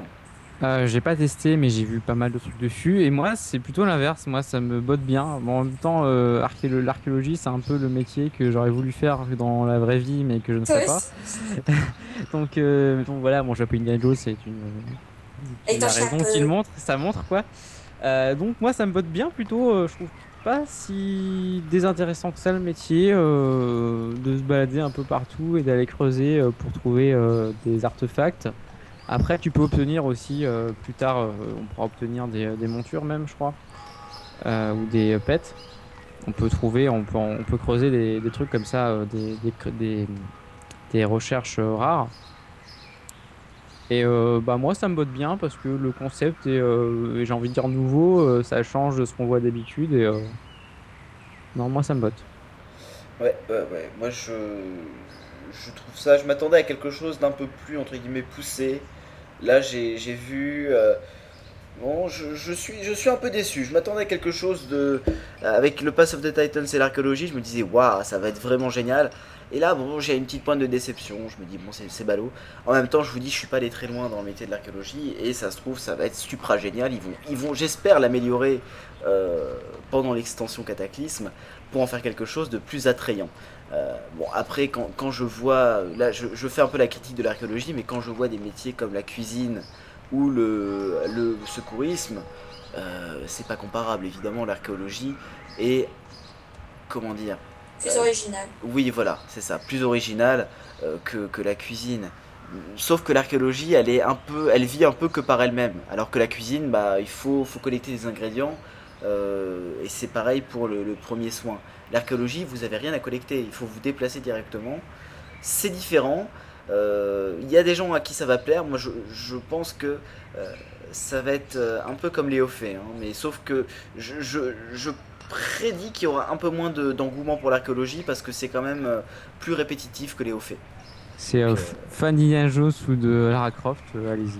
Exactement, mais non, non, je pense que ça va attirer un peu plus de monde que ça quand même. Mais, mais j'espère qu'ils vont l'améliorer dans le bon sens aussi. Oui face aux réactions, je pense qu'ils vont euh, peut-être euh, euh, tirer des cartes qu'ils avaient gardées bien pour eux. Bah, je, je doute pas qu'ils ont gardé quelques cartouches au niveau du, de ce métier-là, parce que je, ça serait dommage qu'ils le laissent où il en est pour le moment. C'est déjà, déjà franchement excellent et, et enfin excellent. Ah, le concept déjà pas mal. est sympa quoi. Voilà, le concept est bien. Maintenant, ça serait bien qu'ils en fassent quelque chose de d'utile entre guillemets, même si tout ne doit pas être utile dans le jeu. Euh, forcément, euh, faut, faut, des, faut un peu la carotte. Euh, je doute pas qu'ils qu'ils ont déjà mis des, des, choses. Je sais qu'il y a des objets bleus à gagner. je me suis pas forcément énormément penché dessus, mais, mais je trouve ça quand même très répétitif pour, pour un métier. Donc bon. à en voir, les métiers sont assez répétitifs en soi oui, oui, oui, oui, mais là, là, je te promets, c'est. En fait. Ouais, je, je, vois ce que tu veux dire, qu'en fait, euh, justement, tu voulais quelque chose de moins répétitif, d'un truc qui se démarque un peu des autres euh, métiers. C'est ce que j'attendais un peu aussi. Ouais, c'est surtout en plus, c'est pas facile de le monter. Pourquoi? Parce qu'il y a 1, 2, 3, 4, 5, 6, 7. Il y a 10 ou 11 races différentes. Et euh, les fragments qu'on chope pour les nains, par exemple, sont des fragments différents de ceux qu'on chope pour les elfes, sont des fragments différents de ceux qu'on chope pour les fossiles. Et monter ce nombre de fragments, en sachant que les, premiers, les premières demandes, c'est 32, euh, entre 30 et 35 euh, fragments pour créer un artefact. Alors rassurez-vous, on en a entre 2 et 4 à chaque fois qu'on prospecte une zone, euh, en sachant qu'on peut prospecter chaque zone 3 fois. Donc à chaque fois, on a environ entre, allez, entre 6 et 12 fragments. Mais bon, il en faut quand même 32 pour avoir un artefact d'une race. Et encore, ce sont que les artefacts communs. Donc, euh, euh, donc moi je vous dis, j'y ai passé deux heures, hein, deux heures, et euh, j'avais trouvé trois, trois artefacts. et je suis mage, donc évidemment je me téléportais dans mes capitales hein, pour gagner du temps. donc voilà. Bon, c'est à titre d'idée. Euh, essayez l'archéologie quand même. Moi, je pense que ça va être plus un métier qui va, qui va se monter euh, lorsqu'on sera un peu dans la zone, quoi. C'est pas, c'est pas le genre de métier qu'il faut grinder. C'est le genre de métier qui, ah bah tiens, je suis dans la zone, hop, j'y vais. Voilà. Euh, bon. qui, ont l'air intéressants. Tu vois, par exemple, les montures, euh, faut savoir qu'il y a une monture euh, de raptor fossilisé. Et il est super classe, par exemple, moi je trouve. Tout à fait. Ça, genre, avec un. Ouais, peut-être plutôt pour, pour, le coup la horde, c'est quand même un raptor. Mais c'est vrai que c'est assez sympa. Ou même, genre, la monture. je sais plus comment elle s'appelle. Mais qui reprend le skin de la monture d'Ankirash bleu. Bah, c'est un Kiraji, non Ouais, c'est le, ah, c'est le sceptre de H Akir. C'est mm. qui, qui, permettra donc d'avoir une monture qui ressemble au à Kiraji. Ou genre il y a une, main momifiée de de, euh, de gorille ou de nord de singe plutôt. C'est assez marrant. Enfin, c'est assez marrant, mais bon. C'est vraiment, c'est vraiment du fun en fait, cette, mon, cette métier. C'est, euh, ça apporte bah, rien pour le PVP ni pour le PVE. Enfin, si, il y a quelques objets, mais ils sont pas, je sais pas s'ils sont si bien que ça. C'est vraiment pour le fun, quoi. Exactement. Bon, après moi, moi j'aime le métier de la pêche, alors que finalement à côté c'est à peu près pareil, en même plus plus euh, plus euh, grind quoi, en plus euh, répétitif quasiment la pêche. Donc bon, je dois être un peu, je dois être un peu bizarre. on passe à autre chose parce qu'on a passé beaucoup de temps sur l'archéologie. les anciennes zones. Euh, des anciens continents, donc de euh, Kalimdor et, des royaumes de l'Est, euh, puisque le cataclysme, vous devez le savoir, va changer les anciennes zones. Et je vais laisser Florent commencer par une de ces zones qui est quand même pas mal chamboulée. Il s'agit de Ostrivage. Donc Ostrivage, alors Ostrivage c'est donc la zone de, enfin, la zone de 10 à 20 des elfes et aussi des worgen, faut le savoir.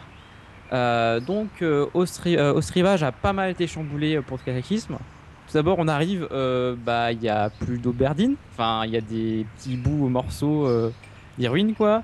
Y a oh non Il y a, donc, ce qui fait qu'on arrive à une ville un peu plus au nord, euh, qui s'appelle Lan, euh, Lanardel, je crois. Euh, Lardel, je ne sais plus. Ah mon dieu, l'ardeur, le retour. enfin bref, c'est juste donc une petite ville un peu plus Bref, si, taille équivalente, un peu plus au nord. Et donc, euh, à l'emplacement des ruines de Berdine, on a pas mal d'élémentaires euh, d'eau avec un boss, un world boss, euh, qui se moque de nous quand on passe. c'est voilà, on va tous, je vais tous vous tuer, vous allez voir. Il faut savoir donc que le, la, zone est quasiment fracturée en fait. Il y a pas mal d'endroits en fait, le l'eau, l'eau de la mer s'est engouffrée dans les terres parce qu'il y a une sorte d'affaissement. Ce qui fait qu'il y a un sort de maelstrom en, haut de la zone. Il y a un gros tourbillon et il y a, pas mal d'eau à, plein d'endroits euh, avec du courant. Euh, ce qui fait que la zone est un peu partitionnée et on, a plus une, quand même, quand on est surtout quand on est à 10 à, 20 du mal à, passer entre les, entre les différentes zones. Euh, sinon, euh, un changement. Euh, on se rappelle tous, je pense, des trolls sombre lance qui, qui dansent quand on passe vers Reflet de Lune et, le berceau d'hiver. Il y avait un petit village comme ça. Ouais. Et bah, ils attaquent Donc, ces trolls-là donc, ont descendu à moitié les montagnes et, ont commencé à taper sur, les, sur les elfes. et entre les deux, il y a les nagas. Les nagas sont un peu fait destroy. Vu que c'était dans les ruines tout au nord de la, la zone là, donc, euh, maintenant, la Horde et l'Alliance se combattent. Il y a une zone qui est encore Horde, une autre euh, qui est, une zone Horde qui est prise par l'Alliance, on voit tout qui est en flamme, etc. donc voilà, ça a bien changé quoi. on se souvient aussi de la tour de Altalax qui était auprès des, mecs du crépuscule qui étaient là. eux, ils se sont, fait démonter aussi la, gueule par les réprouvés cette fois-ci parce que bon, les trolls évidemment ils sont venus avec les réprouvés, c'est toute la horde qui, est passée quoi. Et il y a aussi des taurennes et des, orques un, peu plus haut. Donc voilà, c'est vraiment toute la horde qui combat euh, les elfes euh, de la nuit. Euh, donc ça a pas mal changé de ce côté-là. Il y a aussi pas mal donc la corruption qui est toujours aussi présente et surtout avec bah, l'arrivée des élémentaires, etc. Il y a eu des des, des, personnes qui sont à moitié été contaminées, enfin qui sont qui sont empoisonnées, etc. Donc il y a des, euh, que ce soit les créatures ou les, humains, euh, enfin les, les élèves plutôt pour le coup, qui, qui les rescapés de, d'Auberdine, il y en a qui meurent en plus. C'est assez triste. Hein. Tu commences, on a genre ouais, t'as des mecs, tu cours des mecs. Alors oh, désolé, lui il vient de mourir de ses blessures. Euh, ouais, ok, d'accord, c'est cool, merci, je viens de le sauver. ouais, enfin c'est assez quand même bon. En même temps, il y a quand même Auberdine qui vient se faire détruire n'y a plus rien. Donc voilà, euh, c'est assez trash. Enfin, trash. euh, voilà, il y a quand même pas mal de morts, c'est normal, c'est cataclysme. Euh, oh, sinon, donc là, c'est vraiment ça, c'est le gros de la zone. Dans le bas, il y a aussi quelques changements. Par exemple, on se souvient du marteau.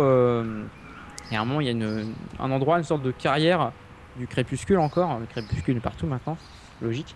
Où il y avait un marteau, une- pas un marteau, une épée qui était, euh, qui était plantée en fait, une grosse épée de parce qu'il y a eu un combat de, de- les titans euh, euh, qui, qui était contre les anciens un ancien dieu si je dis pas de bêtises. Euh, et là, bah, l'ancien dieu, enfin son avatar est revenu, a été rappelé par le, le crépuscule, et c'est donc un, je dis pas de bêtises, un 20 élite. Oh mon Euh, dieu Donc euh, oui, c'est qu'un avatar, hein, c'est pas le, le, le world boss, euh, le vieux, le- l'ancien dieu qui, qui est sous sa forme originelle. Et euh, donc bah évidemment, euh, je pense euh, qu'on va euh, le ramener dans son monde et qu'il ne fasse pas chier. et, et donc voilà, sinon le reste ça a quand même pas trop changé. Enfin c'est déjà pas mal hein, en y pensant. Ça c'est les, les trois, les, je dirais les trois 80, 80% peut-être de la zone qui a changé. Il y a quelques petits trucs qui n'ont pas changé, mais la, la plupart des quêtes c'est plus les mêmes parce que déjà il y a plus Auberdine, etc. Et, et tu t'occupes d'a- d'aller secourir les mecs à droite, à gauche. Les, les quêtes sont vraiment vraiment bien changées pour le coup. C'est- J'ai pas trouvé de côté euh, qui m'ont trop rappelé euh, ce que j'ai fait euh, avant au rivage. quoi. Ok, C'était assez plaisant. bon, ça c'est c'est franchement des bons points. Euh, Caro, je vais te laisser continuer avec Ashara. Ashara qui euh, a été pas très exploitée jusque-là. Et là, euh, vraiment, elle va connaître d'énormes bouleversements majeurs, notamment euh, au sein du lore. Donc à savoir que la Horde s'est approprié le nord d'Ashara. Oh mon dieu Et ouais, grâce à la montée du cartel Baï, ouais, vous connaissez ça, c'est les gobelins, voilà. Donc, euh, monte en puissance. Et donc, du coup, euh, et bah ouais, la Horde va un peu euh, s'approprier la zone. Et euh, ouais, le- en fait, euh, les développeurs ont eu pour but, pour cette zone, de la remplir, enfin de la mettre en avant. Donc là où il fallait euh, avant faire quelques quêtes en visitant euh, les lieux à droite à gauche, bah là, ils ont voulu faire euh, une superbe zone de leveling pour nos très chers amis gobelins. Et donc voilà, et qui dit gobelin dit ça va péter. Donc on remarquera que on évolue dans un paysage abîmé par la main gobeline. hein. Et donc c'est une zone tendance hordeuse, surtout pour les gobelins, du level 10 au, à level 20. Donc euh, on va à savoir que cette zone est assez contestée. Donc, je l'ai dit à dominante euh, hordeuse, où Gorosh hurle l'enfer, le nouveau chef, euh, nouveau chef suprême, parce que Tran bah, est parti, euh, prépare la revendication des terres euh, en Calypdor. Et voilà. Donc les gobelins aussi participent activement, pendant que les elfes de la nuit, eux, euh, se préparent à repousser, euh, à les repousser de leur forêt. Mais euh, à savoir que les gobelins sont assez virulents et s'approprient cette zone de diverses façons. Bref, euh, vous n'allez certainement pas euh, reconnaître la luxuriante Ashara transformée pour les bons plaisirs de nos petits bonhommes verts. Donc, c'est-à-dire en fait, euh, ce que j'ai remarqué, que les chefs de guerre hydraxiens, bah, il n'y a plus. Azu- Azurgos, là, vous le connaissez, non? Vous vous souvenez pas d'Azurgos? Le Azurgos? Dragon. Dragon Oui, le- l'espèce de dragon là, Ouais. euh, énorme. Bah. Oui, oui. Il est plus là. Oh non Et euh, la tour de Xylem, pouf, ah, elle est toujours là. Et oui, subsiste, euh, subsiste la, la grande tour là, euh, je sais pas si vous voyez un peu. Ouais, ouais, Ouais. ouais, ça me dit quelque chose. Et euh, bah, si vous voyez, vous, vous avez certainement en tête le maître des lieux, Xylem. Mais Qui oui Et il est toujours là. Sauf que vous vous rendrez vite compte que hey, notre ami, il a un peu perdu la boule à Oh, cause d'un mystérieux objet. J'en dis pas plus. Donc voilà, en, en clair, euh, Ashara, euh, une grande porte ouverte pour la Horde. Et là, je cite, euh, c'est le plus grand projet de terraformation en Azeroth. Donc ça promet. Oui, bah moi, moi j'ai retenu une chose dans cette zone, évidemment la truc, le, le truc le plus débile hein, qui, qui s'y trouve, c'est euh, c'est la piste, euh, l'espèce d'autoroute qui fait tout Les le tour de la zone. C'est vrai. espèce d'autoroute qui fait tout ouais. le tour de la zone, ça c'était vraiment excellent. C'est ça, pareil qu'il faut payer l'entrée connaissant les, les gobelins. Oh, il y a Ouais, des ouais. chances, oui. Il y a des chances. Et puis, oh, quelle tristesse pour Xylem, il m'avait tout appris, c'est lui qui m'a appris la métamorphose cochon. Ah là là, Ouais. Eh oui, bah non. une tristesse. Bon, alors on va passer au loc modant avec Florent. Par contre, il me semble là c'est une zone un peu moins touchée par le cataclysme. Bah, le on- au premier abord, a l'air d'être touché. Faut savoir, donc euh, on arrive, on se rend compte que les sombres fers, euh, depuis le temps, ont enfin réussi à casser le barrage. C'est euh, quand même un exploit parce que bon, le nombre de fois où on en les a empêchés, là ils ont réussi. Donc, ce qui fait que bah, le lac c'est un tout petit peu, on va dire, vidé. Et donc le barrage est cassé. Euh, ce qui fait que la zone est un peu plus grande, je veux dire, en superficie par rapport à, à l'eau. A- il y a plus, plus, plus- il y a que quelques endroits où il y a 2-3 murlocs qui, qui restent et, euh, et c'est tout. Les pauvres petits murlocs. Oh oui. Oh, C'est je je t'en reparlerai après des murlocs dans une autre zone où on en tue à foison. Oh non Euh, euh, donc, euh, donc on arrive. Alors le début, là, tout ce qui est la vallée des rois, avec les trogs, etc. Ça, ça n'a pas vraiment changé. Les quêtes sont les mêmes, pareil. Il y a les, les, mêmes trogs, etc. Ça c'est pas terrible, hein, parce que je me souviens de cette quête. euh, Ils ont, ils ont juste changé deux trois trucs dans le dans le l'emplacement. Je veux dire, des- y a, je crois qu'il y a une grotte en plus, ou un truc comme ça. Mais il y a, les changements sont pas énormes.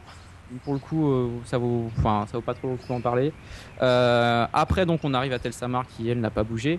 Euh, pareil, le nord avec les euh, Algaz n'a pas bougé. Il y a vraiment donc le barrage qui a cassé, le, le, le lock qui n'est donc plus là. Et euh, on se rappelle aussi, il y a un village de Trog avant, euh, au milieu du, du lac. Mm. Enfin, maintenant il n'y a plus de lac, mais il n'y a plus de Trog aussi. Euh, ils se sont fait, pareil, bousiller par le crépuscule, encore et toujours. Là, c'est j'ai envie de dire une vraie raison, vu qu'en y pensant, il y a le, à côté le, le crépuscule, la zone, la zone du crépuscule, et dont on voit la tour en fait du, du Loch Modan. Euh, la tour en fait est juste derrière, euh, enfin le bastion, je crois qu'il s'appelle bastion crépuscule, et juste derrière la zone des, des ogres qui est au nord euh, nord-est, le bastion des ogres, qui elle n'a pas changé aussi. Après, il y a un changement aussi. Il y a un bastion des pérégrins pour ceux qui se souviennent au sud sud-est où il y avait quelques quêtes du genre des quêtes avec du temps limité, etc. Ouais. Ah Euh, Il y a plus de quêtes et il y a enfin un, griffon là-bas aussi. C'est-à-dire que c'est quand même vraiment plus facile d'accès, etc. Donc ce qui fait que maintenant il y a deux, points euh, alliance dans cette, euh, dans cette zone. Et ça, c'est quelque chose qui est visible euh, dans toute l'extension, véritablement. la multiplication très très forte du nombre de griffons dans tout le monde.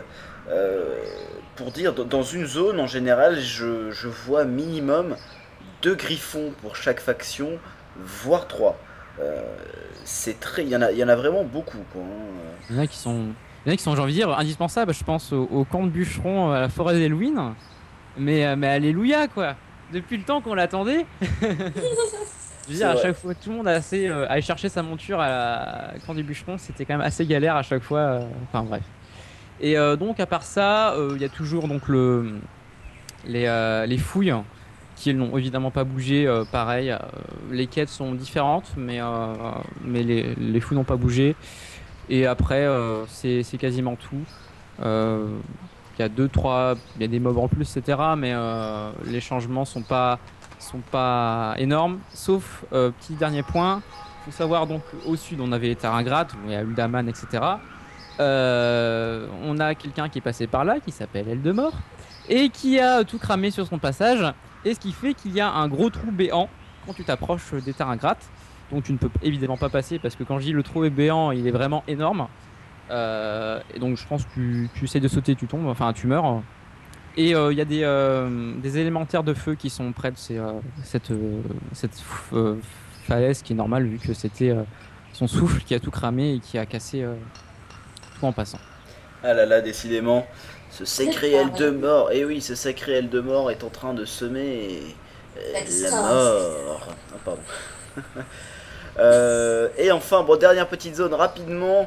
Euh, Enfin, petite zone, pour le coup, c'est oui, une très grande zone qui va être transformée en deux petites. Les Tarides, Caroline. Bah, en fait, oui, comme tu l'as dit, elle va être divisée en deux zones distinctes et euh, elle va subir divers changements. Donc pour les Tarides du Nord, on sait que c'est du level 10 au level 20, au même, au même titre que bah, Shara. Euh, elle a été quand même moins touchée euh, que les Tarides du Sud.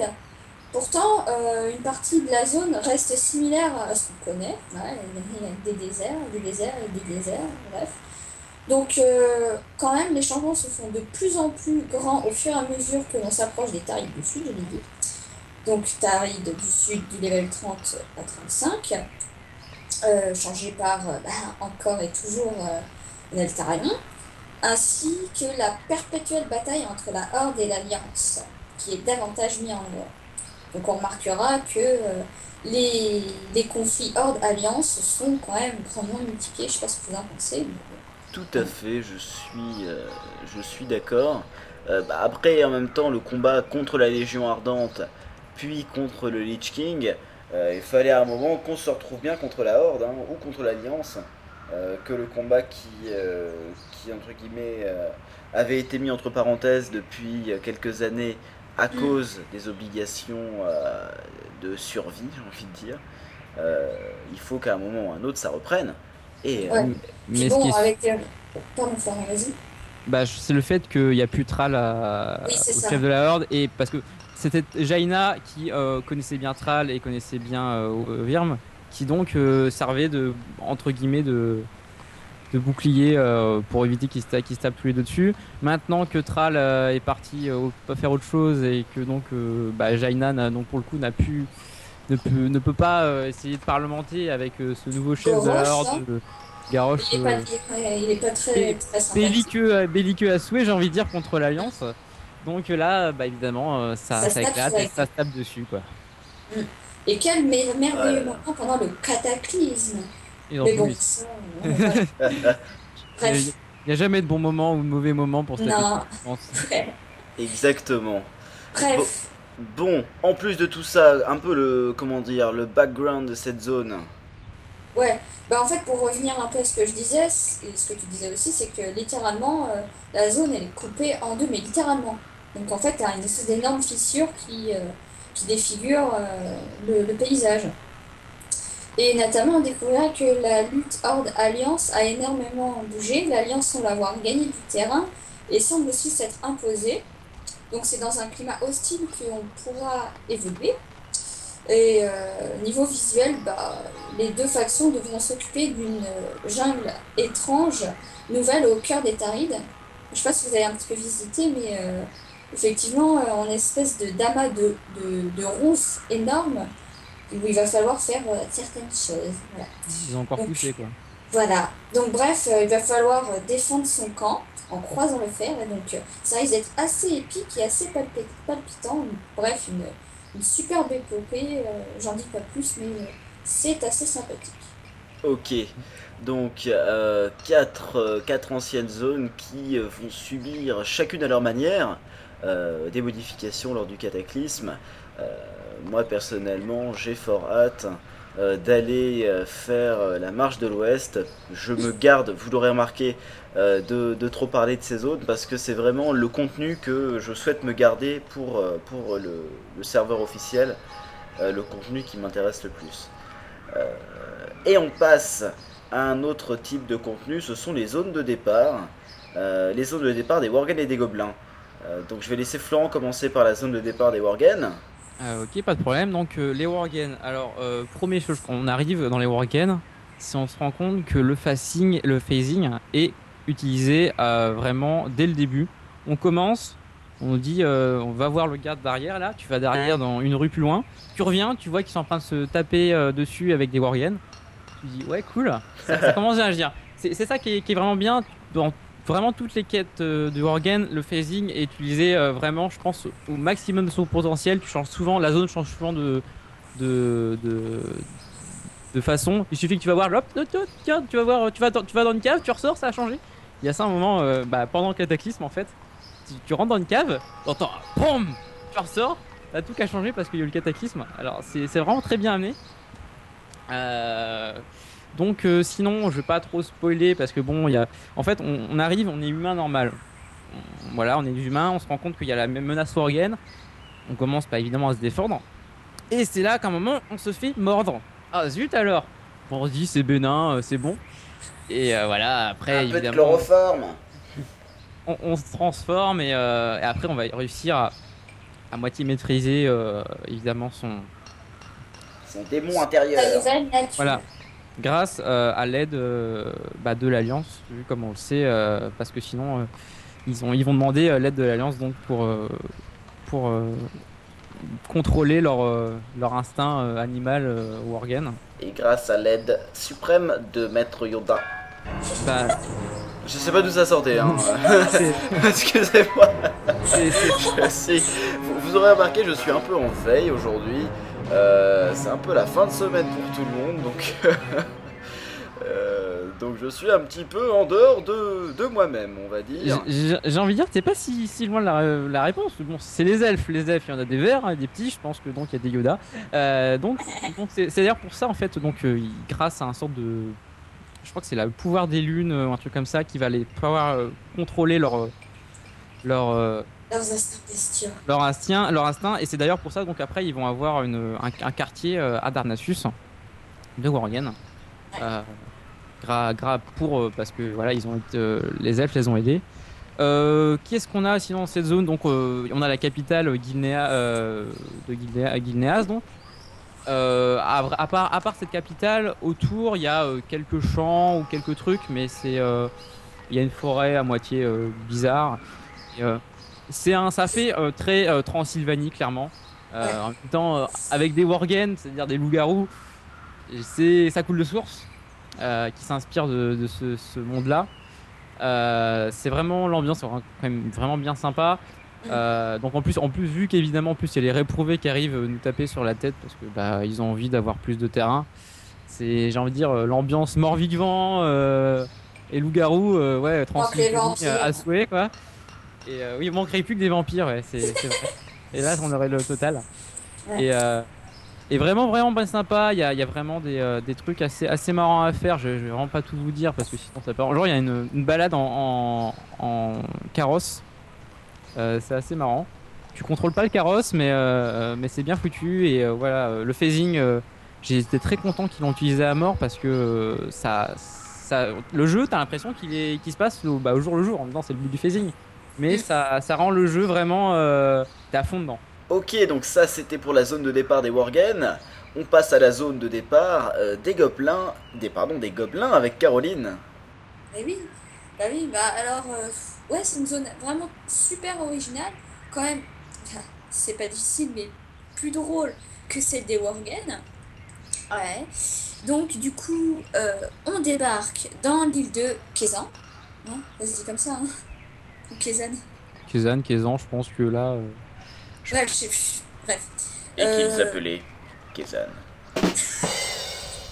C'est con.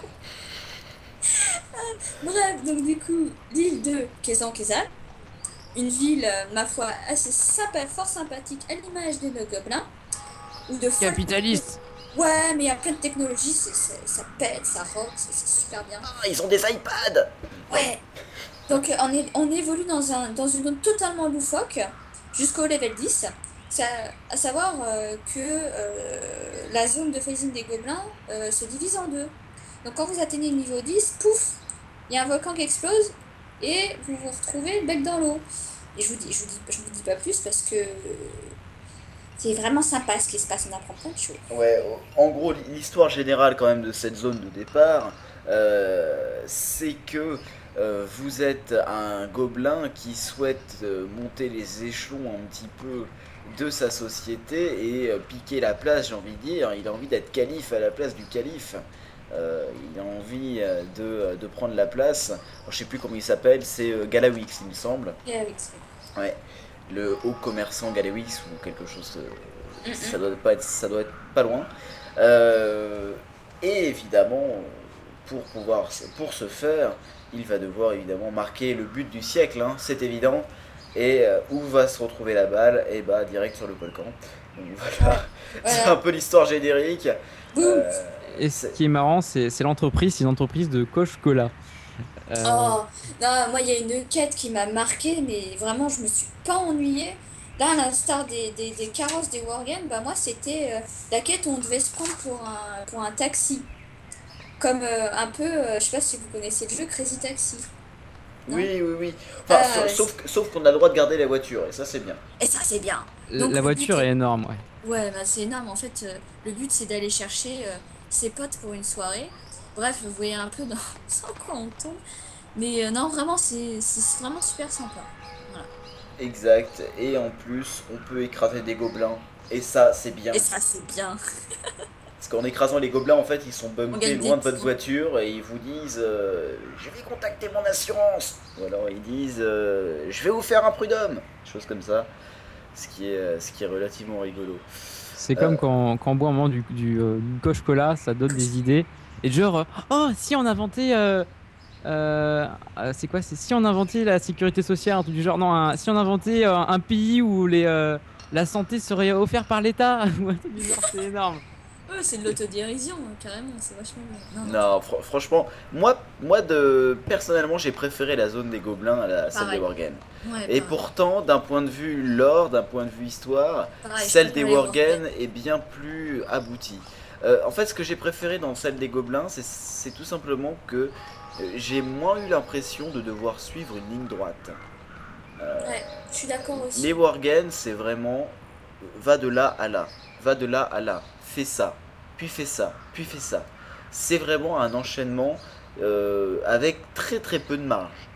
Alors que les gobelins, j'ai eu l'impression d'être un peu plus libre, même si finalement c'était pareil, hein, j'étais, je faisais une quête après l'autre. J'ai quand même eu l'impression de d'avoir des quêtes secondaires, ce qui était vrai, et de pouvoir me balader à droite, à gauche, euh, quitte à me paumer finalement, mais euh, Puis de s'éclater. Une zone, une hein. zone un peu moins linéaire. Donc euh, personnellement, j'ai j'ai largement plus apprécié ça. Ouais, Euh, aussi. Pour rester dans les zones, euh, on va passer, donc tout à l'heure on a fait les anciennes zones, euh, maintenant on va passer aux nouvelles zones, avec euh, trois nouvelles zones dont on va vous parler, euh, tout d'abord, donc Ijal, Vachir et euh, Le Tréfond. Donc on va commencer par la zone du mont Ijal. Alors je vais vous en parler, je sais pas si Caroline et Florent se sont laissés tenter par ces zones ou s'ils vont garder le mystère. Non, moi j'ai gardé le mystère. D'accord, Euh, J'ai fait le début d'Ijal euh, pour ma part. euh, Et de Vachir. Ah, Vachir, tu l'as fait même plus. Ouais. Tu as fait plus de Vachir que moi, me semble-t-il. Donc, bon, je vais parler d'Ijal puisque j'ai terminé cette zone. Euh, alors, je vais pas vous faire toute l'histoire parce que ça serait vraiment pas sympa de ma part. Voilà, ça serait pas sympa de ma part. Donc, euh, bon, pour ceux qui connaissent un petit peu Ijal, j'espère, euh, vous devez savoir que c'est là où évidemment Archimonde s'est fait euh, botter les fesses après avoir essayé de, euh, de casser l'arbre monde. Je dis casser, évidemment, c'est absorber l'énergie de l'arbre monde. Et là, évidemment, bah, ils sont de retour pour nous jouer un mauvais tour. Mais cette fois-ci, c'est une nouvelle menace, et même plus qu'une, deux nouvelles menaces. Les élémentaires de feu symbolisés par euh, Ragnaros, euh, le retour du retour, et euh, le vol noir toujours avec des, des vilains de Deathwing qui vont venir nous embêter dans la zone. Vous commencez en rencontrant Isera, donc on parlait tout à l'heure d'Azueros, me semble-t-il. Donc Isera qui est un des aspects, euh, qui va vous dire oh là là, euh, alors là c'est catastrophique parce que alors attention, les demi-dieux euh, ils ont tous été, ils sont tous fait avoir. Il y a Ragnaros qui est en train de faire le foin dans le sud. Et puis il y a les, y a les copains à Deathwing qui sont en train de vraiment mettre la pagaille un peu partout à Ijal. Autant dire que l'équilibre, l'écosystème et la pollution euh, sont terribles. Et donc euh, nous devons absolument réagir. Et euh, s'ensuit une, suite de quêtes qui vont vous amener à rencontrer Malfurion, à sauver ou plutôt à parler, même oui sauver certains demi-dieux pour pouvoir ensuite aller dire coucou à Ragnaros. Alors personnellement cette zone là je l'ai trouvée euh, très bien, comment dire, au niveau du, lore, au niveau de l'histoire, Il n'y a rien à dire, c'est très bien pensé. C'était une très bonne manière de ramener Malfurion et Isera sur le devant de la scène. Donc c'était là, sur ce point de vue-là, c'est très intelligent. Par contre, j'ai trouvé que c'était une zone. c'est un peu, bah, c'est la deuxième fois que je fais cette critique, une fois pour les Worgen, une fois pour Ijal, une zone trop linéaire. Euh, j'ai l'impression de vraiment suivre une ligne droite. Enfin, j'ai eu l'impression de suivre une ligne droite à Ijal. Euh, j'ai pas eu beaucoup de marge. Et je suis allé, en fait, j'ai eu l'impression de mini-zone en mini-zone. Euh, alors, je m'explique. J'ai eu l'impression de rentrer dans une mini-zone, devoir finir cette mini-zone en faisant les 4 ou 5 quêtes. Et on me donnait ensuite une sixième quête qui me disait, eh bien, allez dans la prochaine mini-zone. Et puis j'allais dans la prochaine mini-zone. Alors quand je parle de mini-zone, c'est des petites, comme si c'était, euh, je sais pas, une petite, euh, une mini-région, quoi, vraiment tout petit. Euh, et dans la seconde mini-zone, on me disait, eh bien, fais ces 5 quêtes, et ensuite on a eu une sixième quête qui m'envoyait dans la l'autre mini-zone, et ça, dans Ijal, des mini-zones, entre guillemets, il y en a en gros plus d'une quinzaine. Il y en a plus d'une quinzaine. Donc autant vous dire que il y a beaucoup de contenu, mais j'ai trouvé ça dommage que d'être obligé d'être de, ne pas avoir en fait de, marge de ne pas pouvoir euh, euh, faire un peu ce qu'on veut entre guillemets euh, et de ne pas être envoyé un peu aux quatre coins de la zone. Alors pas aux quatre coins évidemment je sais que certains qui ont joué à Vanilla se souviennent de quêtes. Alors je pense par exemple à Tanaris je pense par exemple à Stranglerons ou je pense même aux quêtes qui étaient disponibles dans les capitales qui lui demandait de partir aux quatre coins d'Azeroth, euh, là pour le coup c'est l'inverse total quoi. Vous n'avez pas à bouger d'un pouce, euh, vous avez juste à suivre une route et c'est fini. Alors je sais pas si, euh, si ça vous embête vous autant que moi, je suis plutôt critique comme personne, donc mine de rien j'ai quand même apprécié la zone. Florent, toi qui a, y allais un peu aller bah moi j'avais vraiment l'impression comme toi que c'était linéaire. Je faisais un S en fait parce qu'on part de, moitié, le moitié en haut, en haut en, en haut au nord de la zone. On va à gauche, on descend, on va à droite et on redescend encore. C'est un S.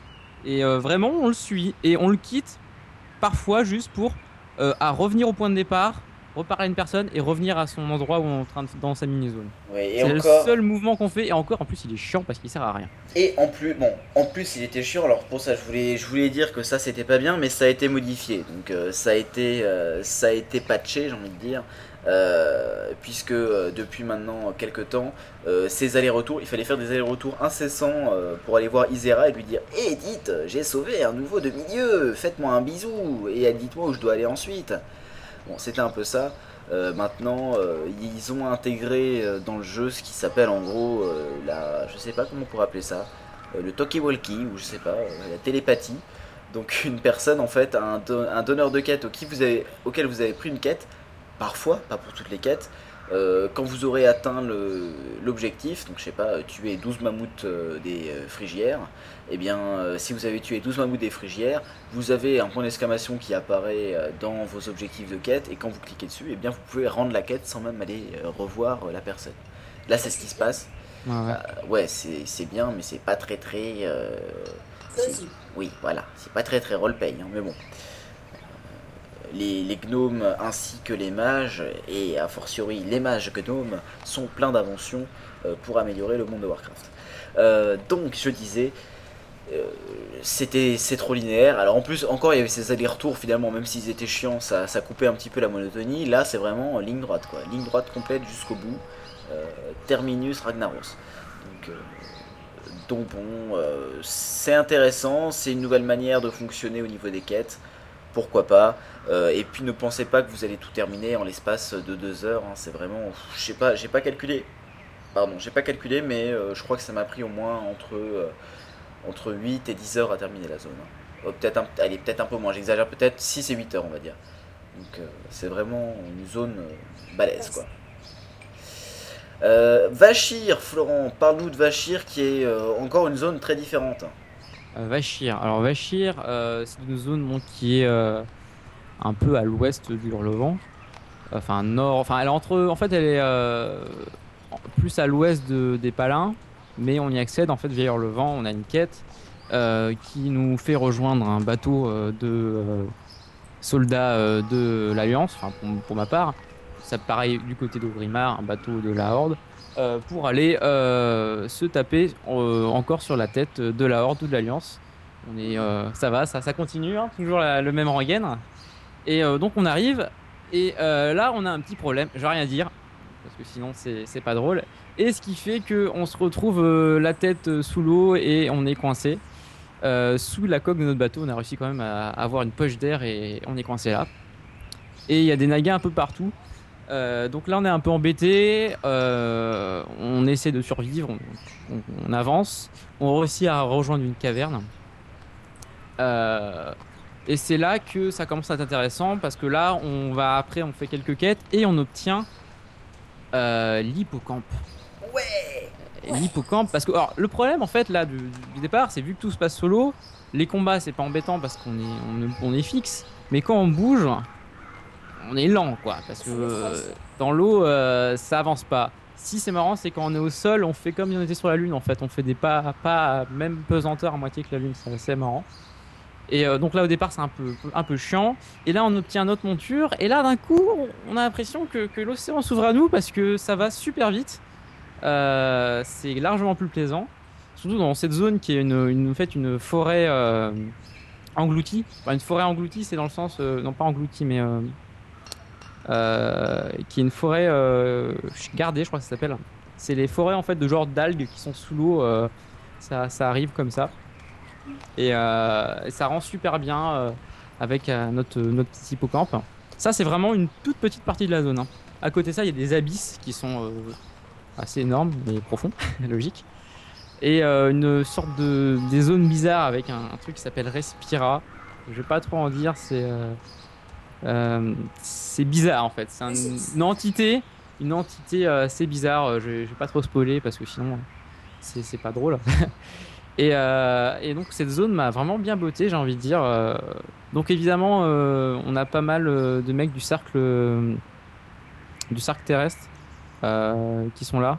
Parce le que. Euh, terrestre sous l'eau Oui, parce que bah, leur ennemi, c'est les Nagas. Les Nagas, ils font un peu euh, le boxon, ils veulent un peu tout casser, donc je pense qu'ils sont là aussi pour ça.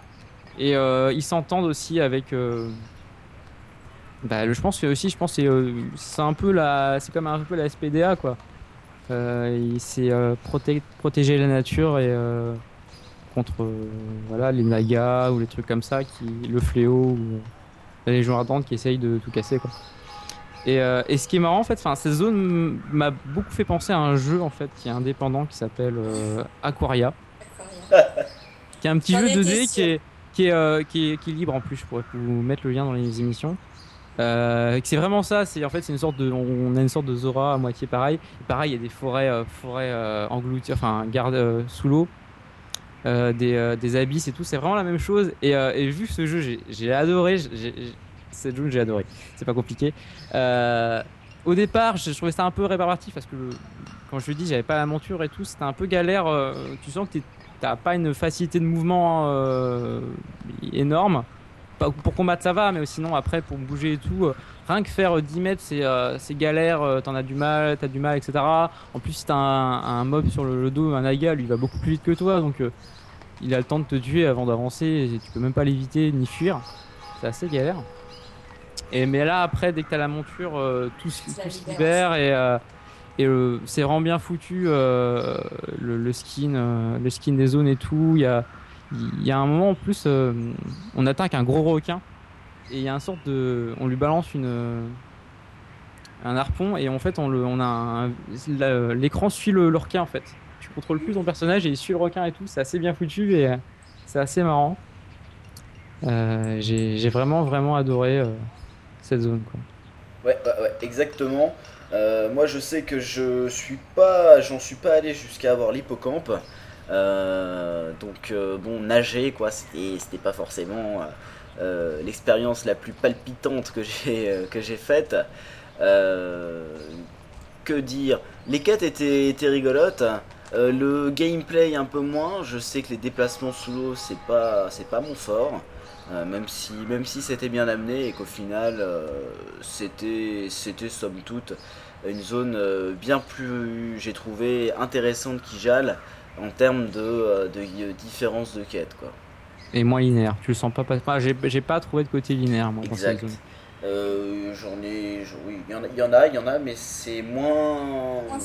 voilà. Ah, tu restes souvent dans la petite, petite même zone pour l'instant, euh, mais euh, la zone est quand même assez grande et tu as des quêtes un peu partout dans la petite zone, quoi.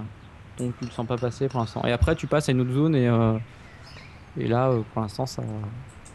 Ce que j'en ai vu, tu, tu, tu vas à un endroit, tu reviens, mais tu fais pas vraiment un parcours vraiment tracé comme on avait fait dans dans Genre, comme je dis, les, quêtes qui, sont un peu plus loin là, je les ai pris sans avoir fini une autre quête euh, de la zone de départ de la forêt euh, gardée là, parce qu'il y a un moment, il y a un boss à tuer, enfin un, mob euh, rare, et il est surfarmé par tout le monde. Et j'ai un, à, chaque fois impossible de le tuer, donc j'ai dit je passe et je vais faire les quêtes qui donc que j'étais accessible parce qu'il y a des quêtes de l'Alliance et des quêtes du cercle terrestre qui me permet en fait de switcher entre les deux. C'est ça qui était assez sympa. Euh, moi j'ajouterais seulement, alors euh, il me semble pas que tu l'aies dit, que c'est trois zones différentes. Hein. En fait, c'est ouais, c'est un Vachir en elle-même, c'est un peu comme euh, BC, j'ai envie de dire. C'est une sorte de grosse zone qui se, répartit en mini-zones. c'est assez bizarre comment c'est foutu. Ça fait ouais, ça fait un peu comme comme BC. Tu cliques sur une zone et ça ça t'agrandit sur l'endroit où c'est.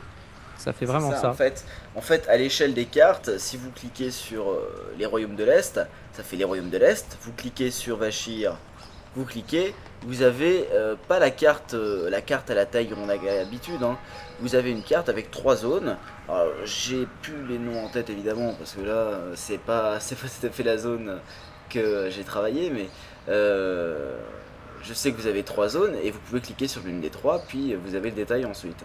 Euh, c'est pareil pour plusieurs autres zones. Donc il y aura l'étaride, euh, il y aura aussi Stranglerons. Euh, j'en oublie certainement peut-être une. il me semble que les. Non, j'ai pas envie de dire de bêtises. J'allais dire peut-être la zone de, départ des gobelins, mais, je suis pas certain. Enfin bref, vous allez avoir plusieurs, plusieurs fois ça dans le, dans le jeu des cartes avec une étape supplémentaire entre guillemets puisque la zone est très grande. Et Vachir est très très très grand puisque mais vraiment très grand puisque c'est trois zones différentes. Donc euh, trois mini-zones dans la zone qui, euh, qui équivaut déjà à, comparé à Wrath of King, une zone de cataclysme, j'aurais tendance à dire, vaut en gros, euh, je sais pas, est-ce que ça vaut ça vaut plus d'une zone de Wrath of King, non? Ah oui. Hmm. Je pense. C'était quand même beaucoup, hein. c'était aussi pas mal. C'est gros, hein. c'est gros. Ouais, ouais, ouais, ouais. Donc euh, là, il va y avoir du boulot hein, pour terminer les zones. Euh, pour terminer, dans ces nouvelles zones, euh, bon, on les, on les a pas toutes faites, hein, mais on en a fait une partie. Donc les tréfonds, enfin le tréfond, pardon, qui est la zone se trouvant sous le maelstrom. Donc il faut passer par le maelstrom pour l'atteindre. et quand vous arrivez, donc c'est en griffon que vous y êtes envoyé, vous voyez un décor qui est absolument fantastique. C'est juste magnifique ce décor des tréfonds. Euh, j'ai été impressionné quand je suis arrivé sur ce, sur ce griffon euh, de voir euh, le travail qu'ils avaient accompli, Blizzard, pour faire ce décor-là. Caroline Florent, dites-moi que vous l'avez au moins vu. Bah, quand même. Ah. J'ai vu le décor, oui. Bon, pas mal. D'accord. Bon, au moins c'est ça. C'est ça de gagner.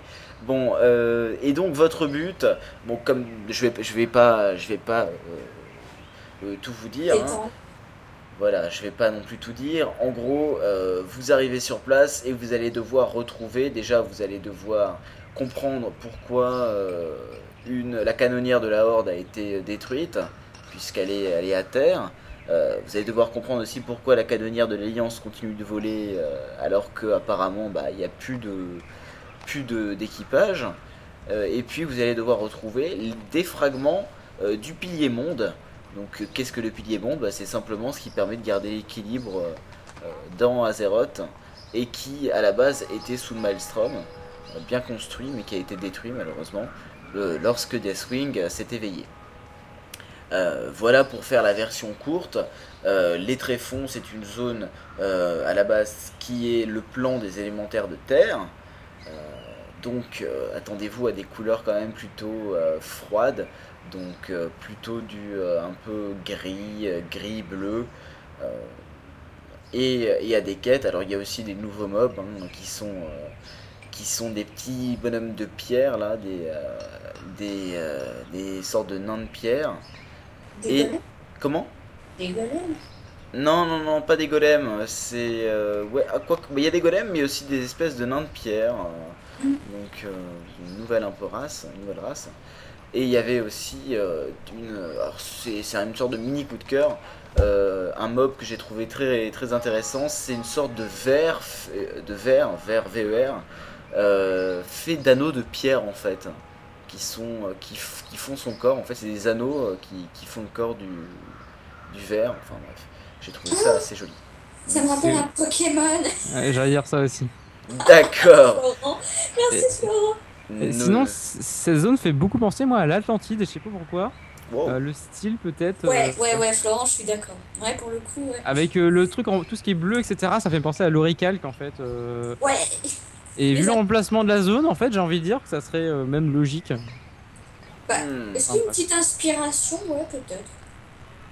Ouais, ouais, ouais. Ouais. Bah, moi, je... nous n'avons pas les mêmes valeurs, ni Pokémon, ni Atlantide.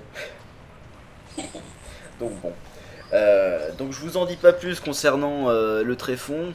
euh, en sachant que là, pour le coup, et là voilà, bravo, j'ai envie de dire, euh, ça n'est pas linéaire puisque vous pouvez partir sur trois suites de quêtes différentes. Trois suites de quêtes différentes qui vous permettent de récupérer des morceaux du pilier monde différents. Et ça, bah bravo, parce que ça c'est bien, euh, c'est pas linéaire, on se balade dans la zone, et, euh, et puis la zone est évidemment immense et très jolie. Donc, euh, donc ça, c'est pour le moment ma zone, ma zone favorite, mais en même temps je ne ai pas toutes essayées, et je suis certain que par exemple Uldum euh, nous réserve de jolies surprises. C'est tout pour les nouvelles zones dont on voulait parler. On vous en parlera, on vous parlera d'autres zones très certainement le mois prochain. Et euh, on, eh bien, on a terminé, euh, si je me trompe pas, la partie euh, cataclysme. On vous parlera des nouvelles instances exclusivement dans le prochain épisode, pour la simple et bonne raison que euh, Florent, Caroline et moi n'avons pas eu l'occasion de faire d'instance. surtout qu'on a que pour ma part, j'ai eu quelques problèmes qui m'ont un peu rebuté. hein.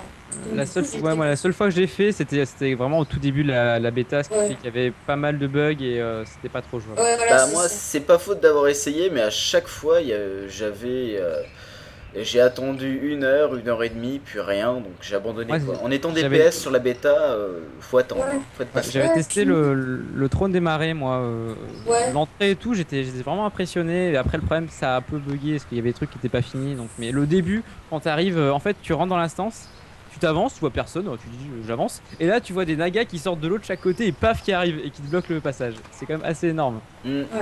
Oui, parce que les murs sont en eau, euh, maintenus Voilà, c'est ça. étrangement par une force électromagnétique, quelque ça, chose comme ça. Donc, euh, donc effectivement, on, vous parlera des instances euh, le mois prochain, lorsqu'on aura eu le temps chacun d'en faire quelques-unes, euh, en sachant que sur les bêtas actuellement, il y en a 4 de disponibles euh, à laisser. Donc, euh, je sais pas combien il y en aura le mois prochain, mais j'essaierai de faire au moins les 4. Euh, donc, bah, c'était à peu près tout pour la bêta de Cataclysme. Euh, globalement, qu'est-ce que vous pensez de cette, euh, de cette extension? Je vais laisser Caroline commencer. Bah, en un mot, euh, très intéressante. Ça en fait même. Euh, Florent, cette extension, globalement. Bah, j'en suis quand même euh, très content. Euh, surtout en plus, sachant qu'on va avoir accès au contenu euh, 0 à 60 avant la sortie réelle de la Cataclysme.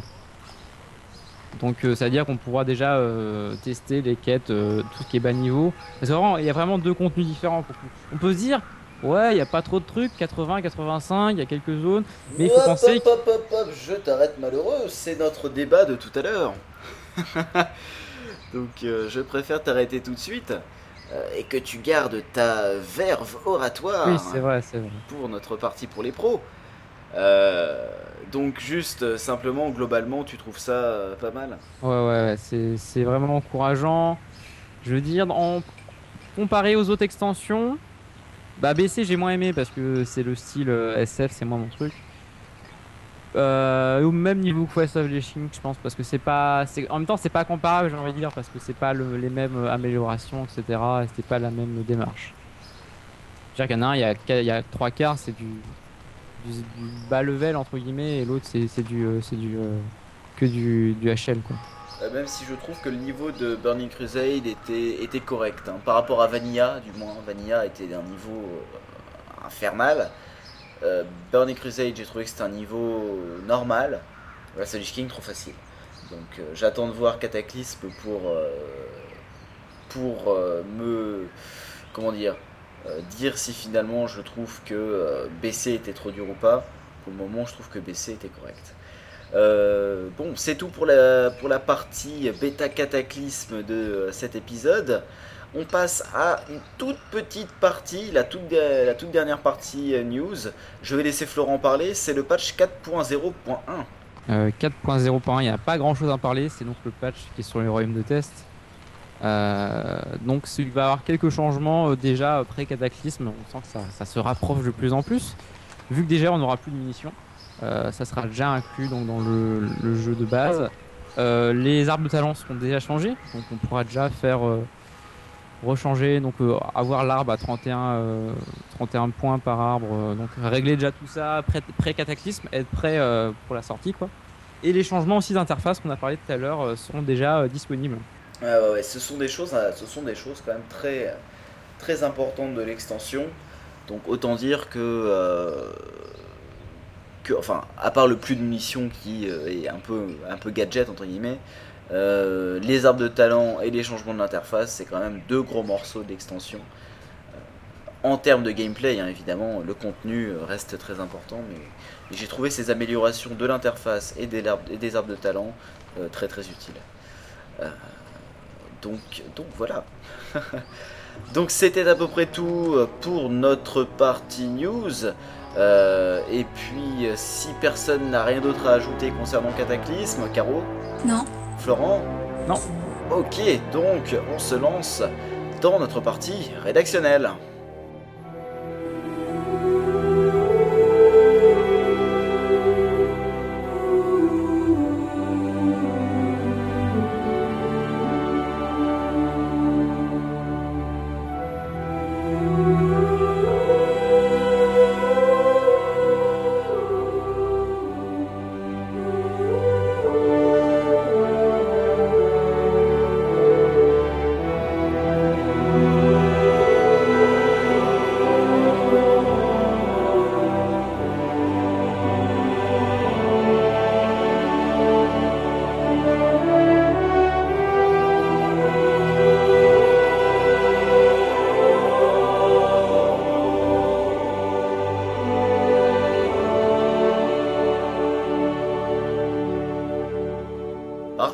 Avec tout d'abord Warcraft pour les nuls et le truc du mois ce mois-ci est un peu particulier et même euh, un peu toute notre partie euh, rédactionnelle entre guillemets puisque ça va être un, un peu un spécial add-on en fait. Donc Caroline, qu'est-ce que c'est que le truc du mois? C'est postal Waouh Extraordinaire Ouais, c'est vachement, vachement euh, ouais, original parce que hey, j'ai vérifié, mais personne encore n'en avait parlé et pourtant tout le monde connaît. C'est la donne postale. Waouh Extraordinaire. Mais dis-moi, tu, tu-nous ce suspense, dis-nous ce que fait Postal. Postal. Et bah, il nous permet en un seul clic de récupérer l'intégralité du courrier. Oh, Waouh. Voilà. Ouais. Ah Voilà, bah, mais c'est un truc des mois. D'accord, merci Caro. Bon, alors postal qui permet de récupérer tous les objets de la boîte aux lettres, donc c'est plus rapide, gain de temps, et puis ça permet aussi, me semble-t-il, de faire des envois, euh, des envois euh, pas successifs, mais euh, d'avoir vos favoris pour les envois de courrier, etc. Mhm, tout à fait. Donc bon, il est un peu mieux fait. C'est un remaniement de la boîte, de la boîte aux lettres. Exactement. Tout C'est simplement. c'est une boîte aux lettres, mais en mieux. Voilà pour le truc du mois si vous voulez gagner du temps, si vous êtes par exemple quelqu'un qui passe sa vie à l'hôtel des ventes. Euh, le mode du mois, ce mois-ci, il s'agit de... Alors attention, accrochez-vous bien parce que c'est un nom à coucher dehors. Euh, ouf Détroit Orbs. Et encore, je vous ai fait la version raccourcie. Euh, donc en fait, il s'agit, alors pour ceux qui nous ont suivis lors de nos lives du choc des sites de fans, vous avez dû les remarquer euh, sur mon interface. Il s'agit en fait. C'est incroyable comme elle a, elle a du mal à se taire en fait. hein. Non, mais je vais pas me taire puisque voilà, toi t'es fatigué, tu dis pas grand chose, mais moi, oui, c'est l'inverse. Ah là là là, bon. Euh, donc il s'agit en fait de deux sphères euh, qui indiquent la vie ainsi que euh, la quantité de mana euh, du, euh, du lanceur de sort, si c'est un lanceur de sort, ou de rage si c'est un guerrier ou un druide, etc. Vous avez compris le système. Euh, et donc je vous disais sous forme de boules qui sont plutôt, bah, disons, qui, qui ont, qui ont un design sympa quoi qui est plutôt joli, qui prend. Alors certains diront que ça prend un peu trop de place. Moi, je trouve que ça m'indique quand même de façon claire la vie et la mana de la personne qui en, qui, enfin pas de la personne, pardon, de notre personnage. Donc, euh, je, je trouve le truc euh, plutôt sympa. Et puis, c'est surtout très joli, quoi. Donc, comme c'est joli, bah, c'est pratique. Donc voilà, je vous conseille ce mode. euh, ouf des trois orbs. Oui, Florent? Ça, ça va faire penser, je sais pas, à ceux qui jouent par exemple à Diablo 2. Oui. C'était un peu le même principe, les deux boules de chaque côté euh, pour ta vie et ta mana. C'est un petit Ouais. clin d'œil sympa quoi. Tout à fait, donc on vous conseille cet add-on si vous voulez avoir une interface qui est super jolie et qui rocks. Formidable. Ah, notre partie favorite Florent Storm, earth, and fire, heed my call. Le Muppet Show. Yeah. Padapapapala Alors le Muppet Show. Waouh Alors cette fois-ci, enfin cette semaine, euh, cette semaine, ce, ce mois-ci, euh, donc le Muppet Show est sur le l'hippocampe, donc euh, la monture que je vous ai parlé, euh, qui est donc une monture spécialement pour Vachir et euh, donc sous l'eau. Euh, faut savoir donc que ce hippocampe, euh, on l'obtient via une quête. Euh, la quête est pas compliquée en plus, en fait il y a juste des hippocampes donc qui se baladent dans le courant, qui suivent le courant et nous on prend avec notre fouet, on en, pique un et on essaye donc de le chevaucher un peu comme sur un taureau. Et donc après on obtient donc ce ce ce, ce seahorse ou ce hippocampe suivant traduction française ou pas. Et, euh, et donc voilà. Et il faut savoir que celui-là il va euh, à euh, 280 si je ne m'abuse. Et c'est après après voilà qu'on fait la quête The Abyssal Wide donc euh, la chevauchée abyssale qu'on obtient un deuxième euh, hippocampe qui lui va est beaucoup plus rapide et euh, qui lui euh, permet d'être euh, dans n'importe quel euh, n'importe quel euh, en- environnement aquatique l'autre c'est que pour Vachir D'accord. Oh, c'est pratique ça, effectivement. Ça, c'est un bon Muppet Show. Euh, on va dire, un peu à l'avance, hein, puisque euh, c'est encore sur la bêta tout ça. ça va être, beaucoup, très pratique euh, après pour, se balader à terre. euh. Enfin, il y a des endroits, il y a quand même pas mal d'eau. c'est quand même pratique. Genre, je sais pas, quand on est au nord de près de, de Strangerons, euh, aller facilement d'un endroit à l'autre, euh, on peut peut-être y aller plus rapidement. Si on n'a pas encore acheté la, la monture euh, volante, enfin le- la compétence de, pour voler en, en, euh, en euh, Royaume de l'Est en, en Azeroth, désolé. Mhm. Euh, voler en Azeroth, qui coûte quand même aussi encore, on doit racheter encore une compétence. Si on l'a pas racheté et qu'on a un gros radin, on peut déjà faire avoir sa monture euh, comme ça euh, sous l'eau et passer par l'eau. Waouh À défaut de voler, prenez les fleuves et rivières d'Azeroth. Et on passe à la partie Warcraft pour les semi-pros avec le devenir pro. Et donc vous l'aurez compris, euh, vu que c'est un petit peu une partie rédactionnelle spéciale, Caroline va vous proposer un add-on de pro. Ah. Qui s'écrit R-A-W-R. Je sais pas si vous en avez déjà entendu parler d'ailleurs, je vous pose la question. Tout à fait, déjà entendu parler, jamais utilisé. Ouais, bah c'est vraiment bien en fait en, en deux mots. C'est un, un add-on euh, pour qui est pas dans, dans World of Warcraft, jeu, mais qui optimise euh, l'équipement. Donc c'est vraiment très précis, ça te dit euh, euh, tel ou tel équipement te correspondrait. euh, voilà. Donc c'est pour pallier à ceux qui n'ont pas trop de théorie crafting, donc on avait un petit peu parlé auparavant. Bah là, ça te dit, ça te conseille vraiment qu'est-ce qui euh, te semblerait le, enfin, ce qui est mieux pour toi. Eh bien, donc c'est un véritable add-on de pro, puisque en fait ça vous permet de devenir pro euh, en faisant aucun effort, j'ai envie de dire. Ah, ça, ouais, ça nous aide bien euh, pour ceux qui, qui, qui sont un peu paumés. Voilà. Non, c'est sympathique. Ok, bon. Ça bien. te dit, ouais, ça t'indique les gemmes que tu dois mettre, les enchantements. euh, Non, non, c'est vraiment bien foutu, quoi. Ok, bon, en tout cas j'irai jeter un œil parce que c'est vrai que parfois, euh, avec, le avec tous les fonctionnements qui s'ajoutent de plus en plus au jeu, euh, on est un tout petit peu perdu parfois. Ça, c'est vrai. Euh, et on passe, à- alors attention, roulement de tambour parce que là, préparez-vous à du sang. Préparez-vous à un combat sans fin. Nous passons euh, au débat du mois. Et le débat du mois, je vais en donner le titre euh, qui a été choisi. Cataclysme est-il faible commercialement parlant Trop de gratuit et pas assez de payant World of Warcraft pourrait-il devenir gratuit? Et je laisse tout de suite Caroline commencer. Mais pourquoi c'est toujours moi d'abord? Honneur aux femmes. Bah moi, euh, je pense que c'est pas demain la veille que WoW pourrait devenir gratuit.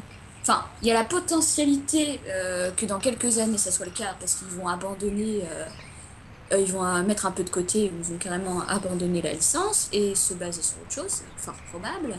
Mais je pense que WoW a encore de belles années devant lui et donc non, pour l'instant, je ne pense pas que ça puisse devenir gratuit. Ok, Florent. Euh, gratuit, non, j'irai pas jusque là aussi. Euh, sachant qu'ils ont dit que la deuxième, la nouvelle licence euh, MMORPG qui vont sortir serait en parallèle de World of Warcraft. World of Warcraft a encore pas mal d'années devant lui, d'après moi. Après, est-il faible commerci- commercialement parlant? Là, je suis un peu plus mitigé, j'ai envie de dire avec le contenu. Il y aura quand même pas mal de contenu gratuit par rapport au, au contenu. Sachant que voilà, le contenu gratuit, c'est le contenu donc de 0 à 60, Mm. euh, qui sera donc disponible en plus, on l'a dit, même avant le, le- la sortie de l'extension. Euh, c'est pour, euh, pour quand même. Ça va pallier, enfin pour eux, ça va être intéressant parce que ça va permettre à l'arrivée de nouveaux joueurs euh, à avoir un jeu qui date de 2010 c'est pas un jeu qui date de qui date euh, de 2002 2004 2002 Oh, oh, oh, oh, Oh là, j'ai un trou. Euh, donc il date. Euh, et donc euh, ça permet donc parce que bon, euh, tu vois un joueur qui, qui a un vieux jeu qui date de plus de 6 ans, et il se dit euh, ouais c'est pas très beau etc. Ça va redonner un coup de jeu, un coup de, de jeune au, au jeu. Donc c'est intéressant pour eux certes, mais pour les joueurs qui ont, sont là depuis avant, qui sont pas, qui vont pas découvrir le jeu à Cataclysme comme certains vont le faire, est-ce que ça vaut vraiment la...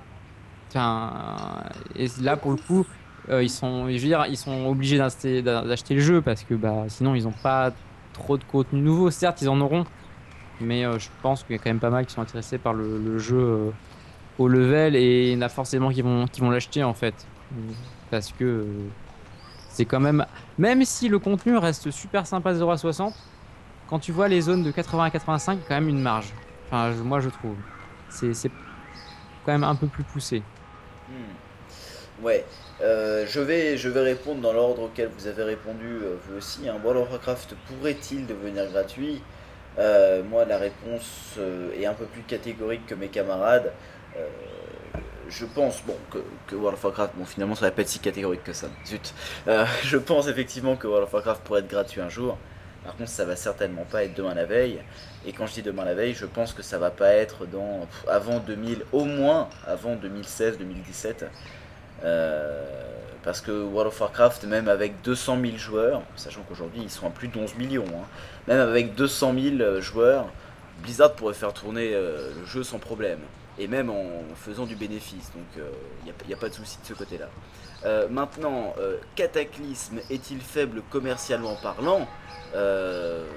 Là, c'est un petit peu la question que, que- qu'on peut se poser. Quand on voit finalement le contenu exclusif à l'extension, il y a quoi? Bon, il y a les nouvelles zones, les nouvelles instances, euh, les nouveaux raids et les 5 niveaux. Quand on regarde le contenu euh, qui n'est pas exclusif à l'extension, il y a quand même toute la refonte euh, des continents d'Azeroth, donc de, de Kalimdor et des royaumes de l'Est, mais aussi la refonte de certaines instances de ces mondes. Euh, donc c'est un, un gros morceau. Euh, pourquoi faible commercialement parlant? Parce que je pense que euh, certaines personnes, je pourrais presque en faire partie, même si bon, je sais que je vais acheter Cataclysme à sa sortie, mais certaines personnes, je pense, vont préférer euh, repartir dans du jeu entre guillemets bas niveau, c'est-à-dire remonter un nouveau personnage en visitant le monde qui sera finalement accessible sans cataclysme. Donc, je pense que des gens euh, ne vont pas acheter Cataclysme pour la bonne raison euh, qu'ils vont pouvoir se contenter du jeu. ils vont pouvoir se contenter du jeu sans l'extension.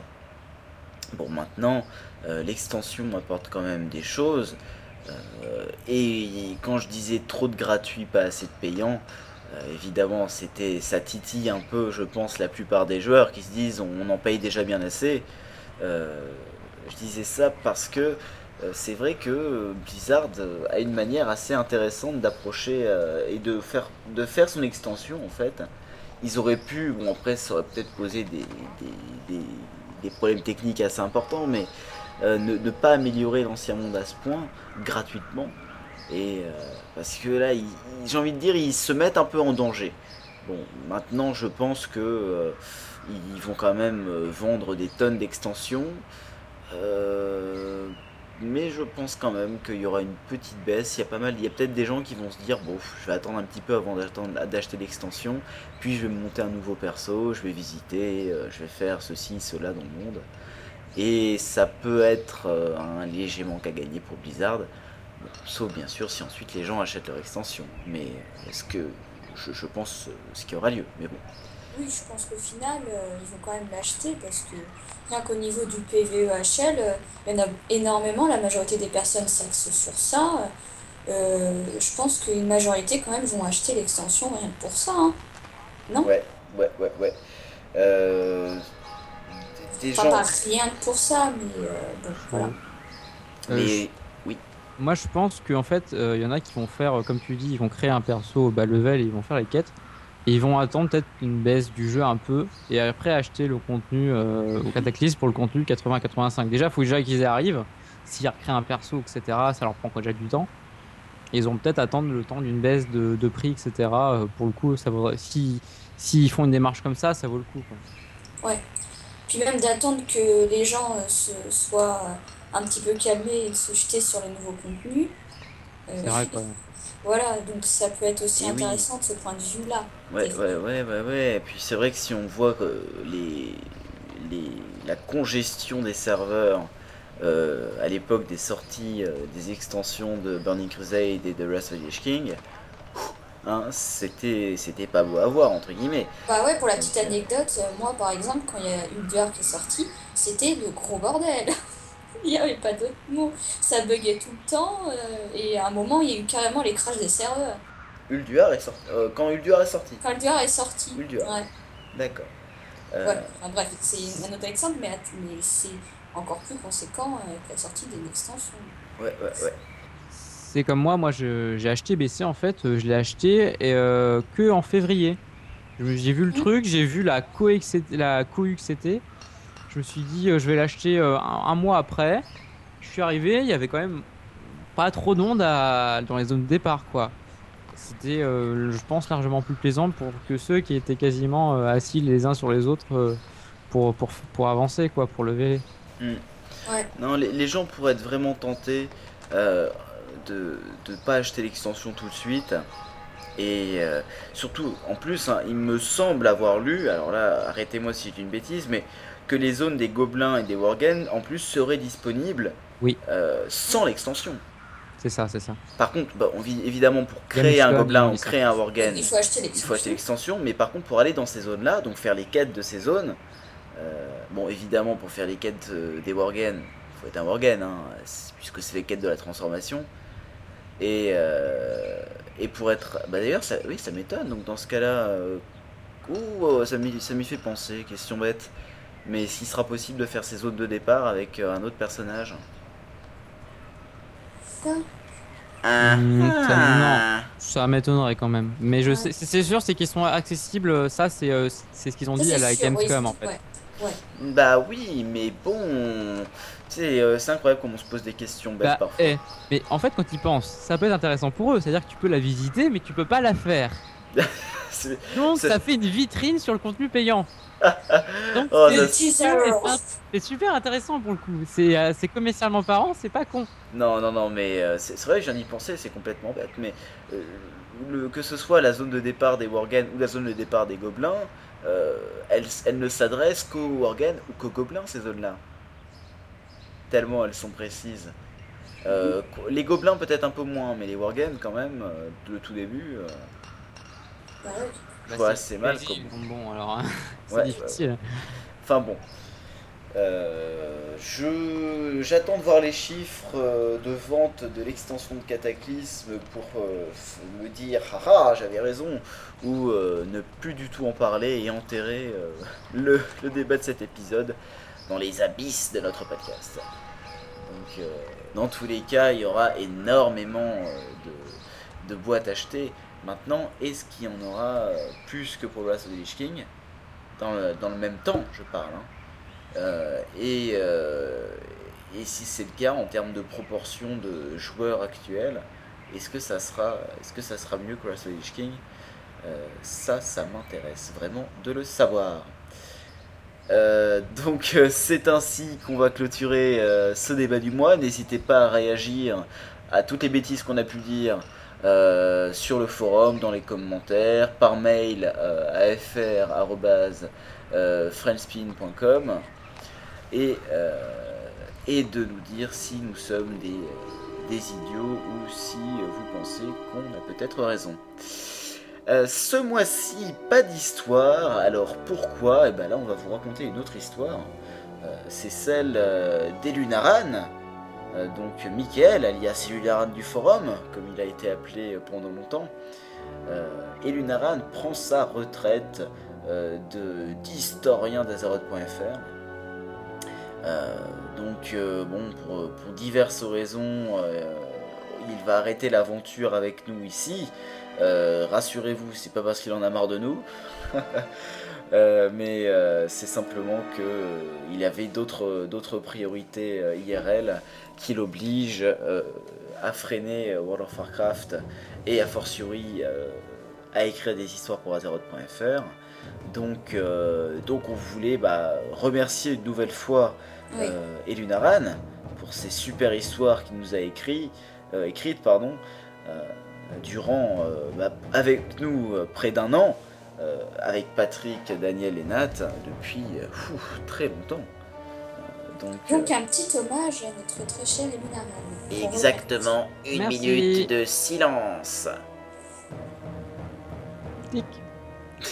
Tac. Bon d'accord, on tiendra jamais une minute, euh, mais, euh, mais bon voilà, le cœur y est, merci beaucoup. Et j'en profite tout de même aussi pour euh, passer la petite annonce entre guillemets du fait que si vous êtes intéressé pour nous écrire euh, des histoires, n'hésitez pas à vous faire connaître euh, auprès de nous, donc envoyez-nous un MP sur le forum, envoyez-nous un message dans les commentaires sur le blog de l'épisode ou envoyez-nous un mail à afr.frenchspin.com qu'on puisse nous mettre en contact avec vous. Voilà. Merci encore à Elunaran. euh, et on passe, si euh, vous n'avez plus rien à ajouter par Tiredac, Caro, Gros bisous à Elunaran. Florent. Gros bisous à Elunaran, d'accord. Euh, merci Florent. J'ai fait le temps de parler. Allez, Flo. Allez, gros bisous à Luran et euh, bonne chance pour la suite. Vous me troublez. Bravo. Merci et on passe à la partie fourre-tout.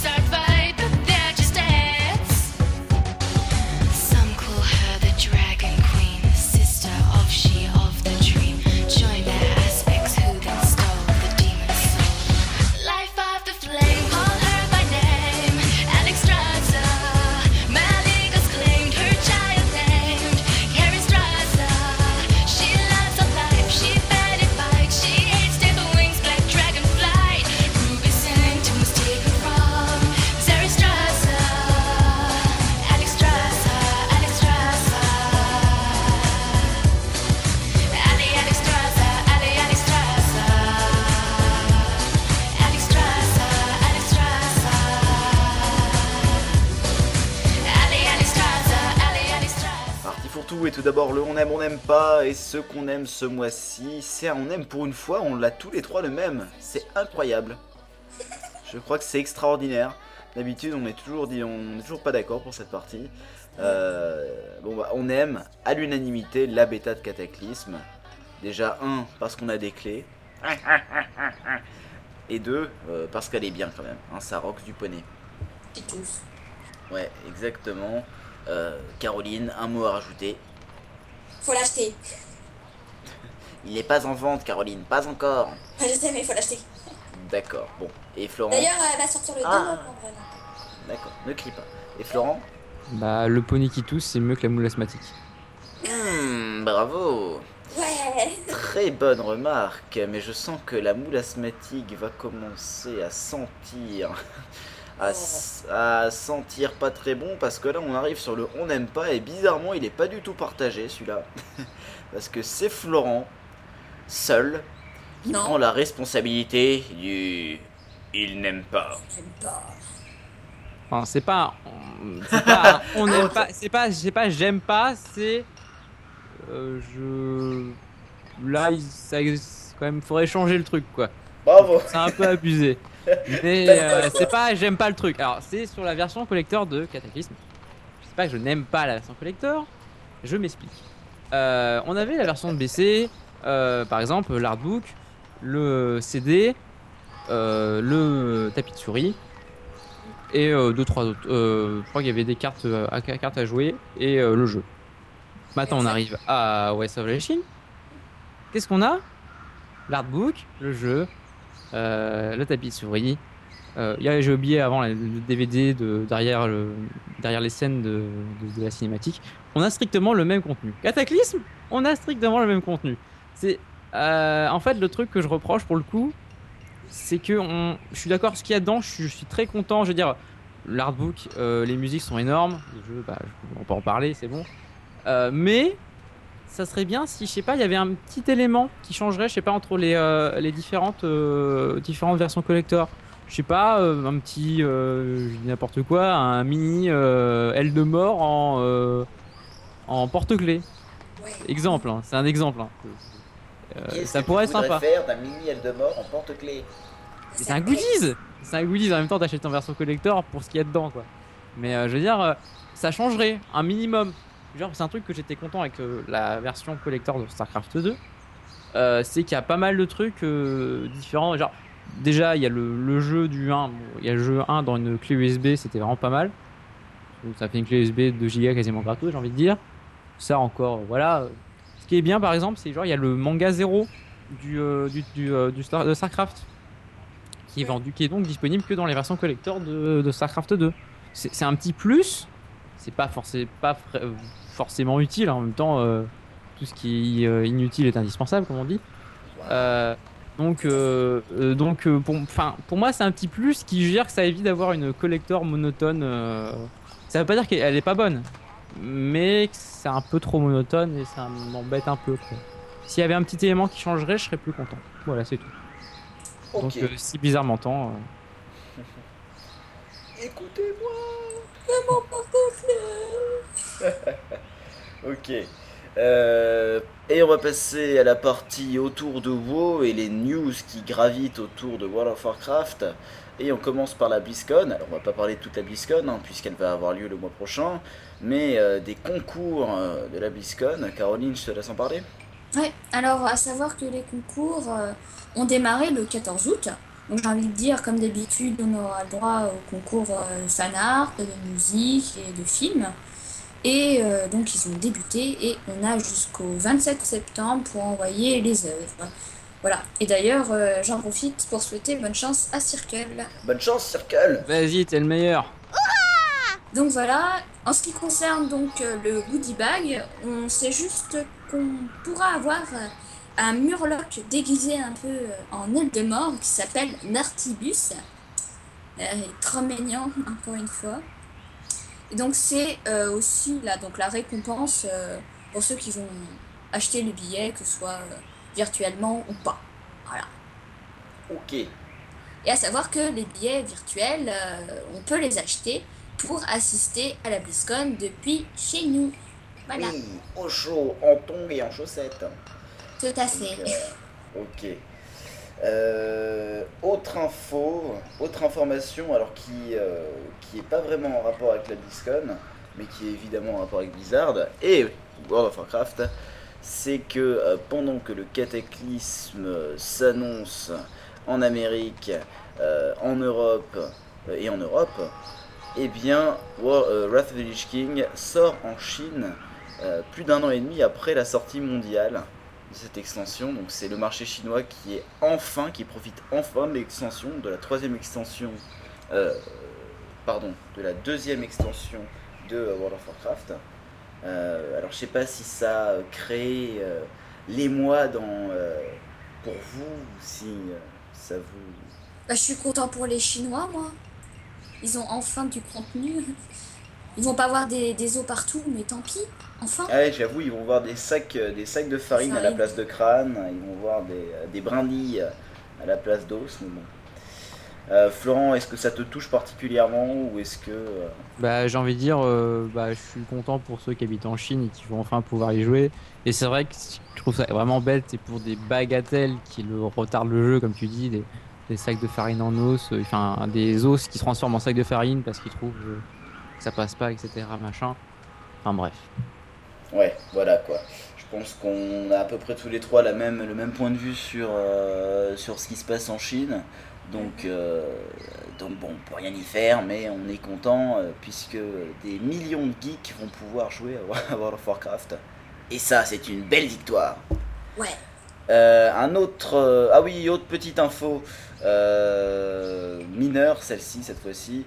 Euh, bon, c'est c'est un autre jeu euh, Blizzard, dont personne n'en a entendu parler évidemment. hein. Il s'agit, euh, il me semble, de. euh, ah, comment ça s'appelle déjà? Je crois que Florent, De. Warcraft 2. Ah non, c'est pas ça. Ah zut euh, Diablocraft 2 peut-être. Ah, je suis franchement plus sûr. hein. Bon, évidemment, c'est StarCraft 2 qui est sorti euh, cet été. Et, euh, et Caroline et Florent n'y ont évidemment pas du tout joué. hein. Comme, euh, non, pas du ah tout. bah non, pas du tout. Bon, comment c'était? Bien. Florent? Euh, donc euh, moi j'ai évidemment euh, testé le jeu quasiment de fond en comble j'ai envie de dire vu qu'avant j'avais euh, la bêta que j'ai quand même passé pas mal de temps. Euh, pour le donc le, tout ce qui est jeu contenu euh, en ligne etc les, euh, les matchs etc et j'ai pu tester donc quand j'ai acheté mon jeu euh, le côté euh, campagne euh, qui est vraiment super sympa j'ai vraiment euh, bien apprécié euh, certes ça reste un RTS très basique je veux dire les mécanismes restent les mêmes que dans StarCraft 1. Il n'y a pas de changement, il y a peut-être des petits changements par, par- peut-être des unités, etc., des petites améliorations. Mais dans l'ensemble, ça reste un RTS assez basique. Euh, par contre, la campagne euh, m'a bien botté. Euh, J'ai trouvé que les missions étaient super, super sympas, les maps aussi. Et, euh, et l'histoire est, vraiment pas mal. Et toujours des cinématiques qui poutrent, clairement. euh, la marque de fabrique de Blizzard. Euh, avec des musiques pareil euh, qui sont qui sont tous magnifiques. Vu que j'ai la version collector, j'ai le CD, il y en a certaines, c'est voilà, t'en as des frictions quand tu les entends. Donc vraiment un très très bon jeu pour les pour tous les fans de RTS. Et il y en a certains qui ont été un peu déçus, mais euh, il vaut il vaut le coup, moi je trouve. Après. euh, ça dépend après voilà euh, si, si on aime vraiment les RTS à fond ou si on aime un peu je, je sais pas si je le conseillerais pour juste les mecs qui aiment un tout petit peu parce que bon vu le prix d'un jeu euh, c'est quand même assez cher il se finit il se finit pas super rapidement quand même hein. faut, faut y arriver pour en finir la campagne après il y a tout ce qui est les hauts faits ou les achievements comme vous voulez il y en a quand même pas mal que ce soit en campagne ou en partie donc sur le net et tout. Après il y a la partie personnalisée. Alors là ils nous ont créé j'ai commencé à faire quelques parties personnalisées. Euh, j'ai envie de dire à la hauteur de Warcraft vraiment des trucs assez euh, assez euh, bizarres mais génialissimes à jouer quoi. Euh, il y a vraiment des trucs énormes. Et donc en parlant de ça il y, a, il y a un mec en fait il a recréé le décor de Warcraft dans Starcraft 2 Euh, Quelle bonne idée et c'est magnifique, clairement. Enfin, je, on mettra le lien de la vidéo évidemment. C'est assez, euh, c'est vraiment impressionnant bah, de voir que le moteur graphique de, de Starcraft 2 est quand même pas si mal que ça, quoi. Il peut quand même aller jusque-là. euh, J'ai trouvé ça vraiment, vraiment pas mal. Donc Caro, euh, StarCraft 2, est-ce que tu voulais réagir dessus ou pas aussi? Il me semble que t'as un peu moins joué que Florent quand même, hein. t'as été un peu plus raisonnable. Oui, vais J'étais raisonnable. euh, J'ai été raisonnable, j'ai joué moins de 24 heures par jour. D'accord. Voilà, tout à fait. Non, à part que moi, la race que j'ai vraiment préférée, bah, euh, finalement, c'est les Terrans. Tout à fait. D'accord. Je sais pas ce que t'en penses, Florent. My life forever Hmm. Désolé, moi c'est les Protoss. euh, euh, les ergs ils sont bien kiffants à jouer euh, et bien dégueux, j'ai envie de dire. Les Terrans, euh, bah, c'est des Terrans. Euh, Je sais pas, peut-être pas, pas forcément la, la classe qui m'a plus, plus marqué parce que j'ai envie de dire que dans tous les trucs de SF, ils sont assez proches en fait. Les Terrans, c'est souvent les. Ils s'y ressemblent quoi, c'est des, humains euh, assez haut technologiquement quoi. Mais euh, c'est vrai que après y avoir joué la campagne à, quasiment faire que des Terrans, euh, on prend plaisir à les jouer. Que ce que j'avais pas pendant la, bêta, je veux dire, j'appréciais pas tant que Jacques jouait Terran, ça me, ça me faisait un peu plus chier que les Protoss. Là, j'ai vraiment pris bien plaisir à, jouer avec leur campagne. et, euh, c'est vrai que j'ai moins, moins d'a priori avec euh, cette race. Ok. Bon, eh bien, en tout cas pour tous ceux qui ont aimé StarCraft 2, euh, on ne peut que vous conseiller un de nos podcasts amis qui est celui de Denisella, le Beastalk, euh, si vous voulez euh, entendre parler un petit peu des news concernant ce jeu. Euh, et on passe à une petite anecdote que Caroline nous a remontée et qui nous dit de faire attention à ce que nous disons au maître du jeu. Mais pourquoi cela? Eh ben oui, parce que j'ai, je suis tombée, je ne sais plus comment, sur un article dans le forum, sur une petite histoire euh, entre euh, un jeune joueur, un jeune, un joueur et un MJ. Donc, comme quoi la moralité cette histoire, je l'ai dit tout de suite, c'est il faut faire absolument attention à ce que vous écrivez. Ça peut être mal perçu. Voilà. Donc, je vais raconter un peu l'histoire. Donc, euh, euh, tout simplement, euh, cet, homme a fait une requête MJ suite à une perte d'un objet euh, qu'il a voulu récupérer. Sauf que le MJ n'a pas pu, euh, a pas pu l'aider. Et euh, en rigolant, le joueur dit euh, Bon, bah ça y est, j'ai plus qu'à me pendre. Deux heures après, alors qu'il avait complètement oublié cette histoire malencontreuse, il entend sonner à sa porte. Alors vous imaginez un peu sa surprise quand il découvre pas de sa porte, hey, la police. En fait, du coup, le MJ avait contacté les autorités pensant qu'il allait réellement se suicider. Comme quoi, les MJ savent vraiment tout. Vraiment tout. Donc, euh, faites attention. Là, ils, sont- vraiment capables de, de remonter sur des t'habites. euh, ouais, faut faire attention à ce que vous dites. Ah Pareil. oui, via, via la carte bleue. Et puis même, on a laissé, non, vous laissez votre adresse hein, normalement. Ouais, ouais, ouais. Donc, euh, bah, en même temps, c'est une bonne précaution. hein, parce que Bah oui, non, il a eu raison, le on MJ, sait mais pas, quoi, on- euh, par écrit, c'est vrai que c'est un peu a pas difficile de, de savoir ce, que, ce qui se Ah, cache. Pas d'intonation, donc euh, forcément. Bah oui, mais il vaut mieux euh, par. euh, par. enfin voilà. Il vaut mieux, il vaut mieux prévenir que guérir. prévenir que guérir, Puis exactement. dans ce cas-là, guérir, ça aurait été difficile. Tout à fait. Euh, donc bon, voilà. Euh, dernière petite news autour de WoW. Et ce sont, euh, c'est une news concernant les serveurs privés. Donc on vous rappelle qu'ils sont interdits hein, par Blizzard. Et les serveurs privés, donc c'est le mal. Et surtout les serveurs privés, ça peut coûter quand même 88 millions de dollars. Alors j'explique la petite histoire. Donc c'est un, Américain qui euh, se dit bah tiens je vais peut-être euh, mettre en place des serveurs privés de mon côté euh, et puis les gens pourront y aller gratuitement dessus. Évidemment c'est une pratique totalement interdite mais il le fait et à côté de cela qu'est-ce qu'il fait? Il met en place un système de micro-paiement pour débloquer euh, aux joueurs des objets en ligne, euh, certains mini-pets, peut-être certaines euh, compétences, etc. Et euh, au bout du compte, euh, cela équivaut à 3 millions de dollars de recettes pour lui. Autant dire qu'il y avait quand même pas mal de monde qui jouait sur son serveur privé. Sauf que Blizzard euh, décide de poursuivre cette personne euh, au tribunal et euh, ça, va lui coûter quand même, avec dommages et intérêts, puisque Blizzard a gagné, euh, et puisque surtout la méthode de calcul des droits d'auteur en Amérique est euh, assez farfelue, euh, ça va lui revenir à 88 millions de dollars à payer à Blizzard. Autant dire plus d'argent qu'il n'en possédera jamais. Donc autant dire aussi que bah, il va pas avoir une vie facile maintenant. Donc on le rappelle, les serveurs privés c'est le mal, les officiels, euh, et bah c'est top. Tout à fait. Voilà. Euh, on passe à nos vidéos du mois. Et la première vidéo, euh, je laisse Florent en parler. Je pense que ça, ça a été formidable. Ça vient d'une émission française. Et on va dire que France Télévisions continue les gaffes après le Meuporg euh, de Télématin. Euh, nous avons le Morpug qui nous vient cette fois-ci, euh, pas d'une émission, euh, mais d'une série française qui s'appelait Plus belle la vie.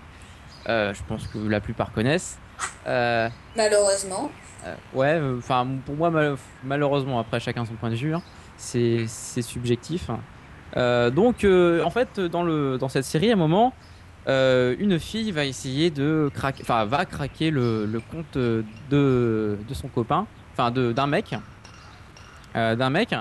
Euh, donc va craquer le compte du Morpug parce que c'est comme ça qu'elle prononce. Et elle va tout mettre sur une clé USB et elle va après lui les rendre plus tard. voilà. Enfin, hein, voilà.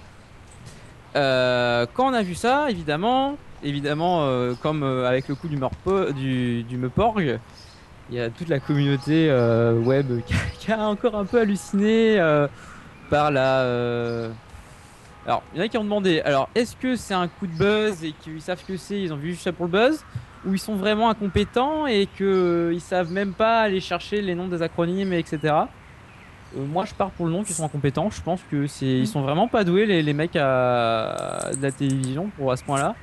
C'est c'est un peu un univers euh, loin de chez loin d'eux.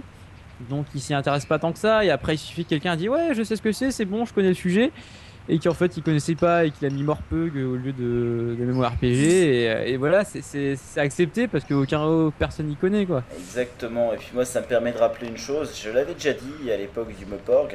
euh, c'est que bah, à la télé, mais comme sur tous les médias, on peut vous dire plein de bêtises. Donc n'avalez pas euh, les infos, même quand ça vient de euh, soi-disant sources fiables. Euh, je sais pas, si vous regardez un épisode de Doctor House à la télé, bah parfois il y a des âneries complètes en termes médicaux qui sont balancées. Quand vous regardez euh, le journal télévisé, bah, ça peut être exactement pareil. Il peut y avoir une grosse sonnerie en plein milieu. Euh, les gaffes à télématin le prouvent bien. Donc, nous, évidemment, quand c'est le jeu vidéo, quand c'est les technologies, on le remarque en un clin d'œil et on est mort de rire. Quand ça touche la médecine, la politique, l'économie, on est peut-être un peu moins calé. Et là, euh, c'est les moments où on peut se revoir. Donc, c'était juste pour dire ça. Euh, donc, bon, bah voilà, les morpeugs, évidemment, euh, qui ont frappé. Ce qui euh, a fait souffrir, je pense, toute la communauté des MMORPG. Une seconde fois. Merci France 2 et France 3. Deuxième vidéo, Ice Crown Gunship Battle in Real Life. Donc c'était une petite vidéo fort sympathique euh, où on voyait euh, deux, euh, deux canonnières euh, fabriquées en carton se livrer une bataille navale, enfin pas navale même, une bataille Aérienne. aérienne. Voilà, une bataille aérienne faite d'artifices plus brûlants les uns que les autres. Et euh, en fait, on voyait ça, donc ça a été fait dans la réalité, donc euh, avec des feux d'artifice qui, euh, qui étaient tirés d'une canonnière à l'autre. C'est une vidéo super, super bien faite et, euh, et on peut que la conseiller à tout le monde. Euh, bon, vous pouvez zapper la fin parce que la fin, euh, voilà, c'est rien. euh, la canonnière de la Horde est détruite, mais on s'en fiche. Bon, voilà. Parce que c'est pas intéressant que la canonnière de la Horde soit détruite. Ouais, bon. Euh, troisième vidéo, et ce sont plusieurs vidéos, et je vais laisser Caroline en dire deux mots. Euh, ce sont les vidéos d'Antera. Oui, donc je suppose que tout le monde commence à la connaître depuis le temps. Qu'est-ce qu'on a entendu euh, Elle fait, elle fait beaucoup de bruit dans- sur du Jeep euh, ou euh, partout ailleurs sur Facebook. Euh, je suppose euh, que vous la connaissez. Évidemment, enfin moi je, je la connais aussi, euh, j'ai j'ai vu euh, ses, sa- ses premières vidéos, euh, je sais plus à, quel moment j'avais vu, je crois c'est sur le Worgen, Oui, pareil. qui était, qui était assez énorme et que, que celle je pense une qui a commencé à faire euh, pas mal de bruit et à la faire connaître. Tout à fait. Et, euh, et donc voilà, c'est, euh, elle fait quoi en fait? Elle live, euh, elle, je sais pas Elle fait dire, certains. paint elle live, fait- Oui, oui. elle oui, peint, c'est- elle peint en live c'est, c'est certaines de ses, ses toiles. En live, mais pas entièrement. Enfin, ça dépend parce que ça prend quand même du temps de Oui, peindre une toile. Mais euh, effectivement, quand même, te- techniquement euh, parlant, elle a une bonne, euh, une bonne intuition avec l'acrylique, puisque c'est son, son domaine de prédilection. Et euh, ouais, franchement, la plupart sont, sont assez jolies quand même. Mais comme on dit, les goûts et les couleurs, ça ne se déspecte pas. Donc euh, quand même, je vous conseille d'aller jeter un petit coup d'œil, euh, histoire de vous faire votre propre opinion sur le sujet. Mais voilà, je les re- recommande euh, quand même. Voilà. Un petit peu de pub pour un terrain. Exactement. Oui, Florent?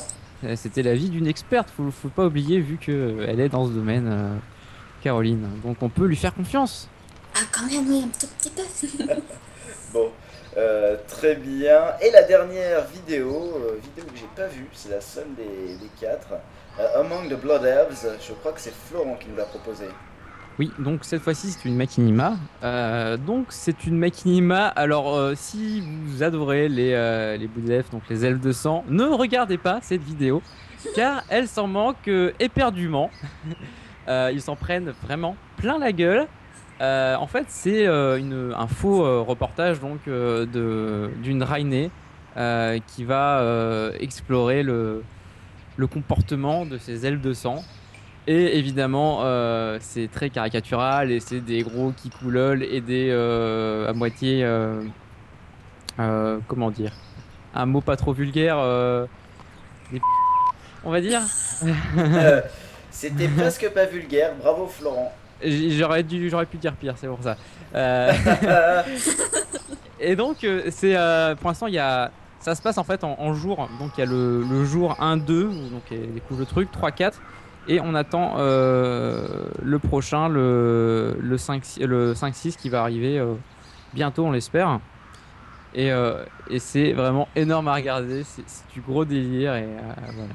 Je vous le conseille. Évidemment c'est en anglais comme d'hab. Et ça, comme la c'est bien. trois quarts les trois quarts des des, des Machinima. Et oui. Tout à fait. Ok, donc après ces quatre vidéos euh, que nous vous proposons, que la rédaction vous propose, euh, nous, vous, euh, nous allons vous parler, oh j'ai du mal, hein, nous allons vous parler du coup de pouce du mois. Euh, et ce mois-ci, alors on en avait touché deux mots aussi lors du live, mais c'était un peu passé euh, en coup de vent dans la conversation. Euh, il s'agit d'une étude euh, sur euh, l'addiction, étude sur la personnalité et le style de jeu chez des joueurs de World of Warcraft. Alors, euh, évidemment, vous vous dites, oh là là, encore des pseudo-scientifiques qui vont essayer de, de nous faire dire des bêtises comme quoi on est des fous furieux qui nous amusons à pousser les grands-mères dans les orties. Bon, c'est pas tout à fait ça, hein. Euh, c'est quand même, bon, si, si j'en parle, c'est que ça m'a l'air d'être quand même une recherche qui a au moins comme volonté d'être sérieuse. Alors je sais pas si les résultats seront à la hauteur euh, de, euh, de des espérances des joueurs entre guillemets. Moi je suis plutôt rationnel et je me dis qu'effectivement bon en termes d'addiction le jeu vidéo mais comme beaucoup de choses à sa place. Je veux dire je pense qu'il y a aussi une addiction à la télévision. euh, il peut y avoir une addiction à la lecture pour certaines personnes. Finalement qu'il y ait une addiction aux jeux vidéo, euh, bon voilà quoi, je, je vois pas en quoi ça peut être euh, terrible. Euh, mais, mais bon. Donc Moi, je suis en désaccord, mais c'est pas grave. tu es en désaccord? Bah, pour moi, il n'y a pas, c'est pas, il y a pas vraiment d'addiction dans le jeu vidéo. C'est euh, notre, euh, ce qui, ce qui se passe dans notre vie, etc., qui fait qu'on va essayer de se cacher dans le jeu vidéo. En fait, c'est pas le jeu vidéo qui est conséquence de ça, c'est l'inverse. C'est la conséquence de notre vie qui fait qu'on va faire du jeu vidéo. Donc c'est pas addict dans le jeu vidéo vraiment, c'est euh, vraiment notre situation dans la vie, etc. Je, je, je conseille de. Il y a un blog, un, un, psychiatre, alors je, je, sais jamais, psychiatre, psychologue, etc., qui s'appelle Yann Leroux, qui est psy et geek, son, son, son- son blog il s'appelle, et qui nous explique qu'il n'a pas d'addiction dans le jeu vidéo d'après lui. Euh, je, vous- mettrai l'article. Enfin, effectivement, euh, c'est. euh, enfin, cette, cette recherche, hein, cette étude sur la personnalité et le style de jeu chez les joueurs de World of Warcraft, et vous remarquerez que c'est la personnalité et le style de jeu, hein, donc c'est aussi euh, concernant directement euh, le jeu en lui-même. euh, a pour but, alors je vais dire directement les objectifs généraux de la recherche, comme ça on gagnera un peu de temps. Euh, donc cette étude a pour but d'essayer de mieux comprendre l'intérêt croissant porté aux jeux de rôle en ligne simon multijoueur, donc MMORPG tels que World of Warcraft, Aion, Age of, Can- Dark Age of Camelot, Star Wars Galaxies, etc. Plus précisément, notre objectif est d'explorer en quoi la personnalité, par exemple extraversion, impulsivité, agréabilité, etc., et les motivations intrinsèques, par exemple ascension dans une guilde prestigieuse, rencontrer des gens à travers le jeu, s'immerger dans un monde virtuel, faire un podcast ainsi que le Show, etc., influent sur la manière de se comporter et de jouer au, MMO au MMORPG. Par exemple, quels aspects du jeu sont privilégiés, quels types de personnages et de rôles vont être préférés, quels animateurs vont devoir faire des euh, jingles pour certaines parties du podcast. Bon, j'ai rajouté deux trois trucs, mais euh, vous avez compris euh, le fond. Donc finalement, je sais des personnes, les personnes qui font ces études sont des personnes qui, qui sont elles-mêmes des joueurs. hein. C'est Gabriel Torrens qui fait, qui fait cette étude en collaboration avec l'université de Genève, donc c'est pas n'importe quoi.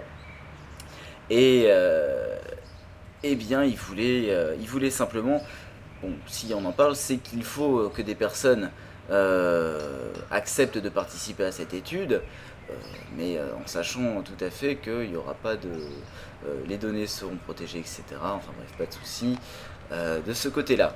Donc moi, je trouve ça intéressant personnellement, puisque ça a l'air un peu sérieux.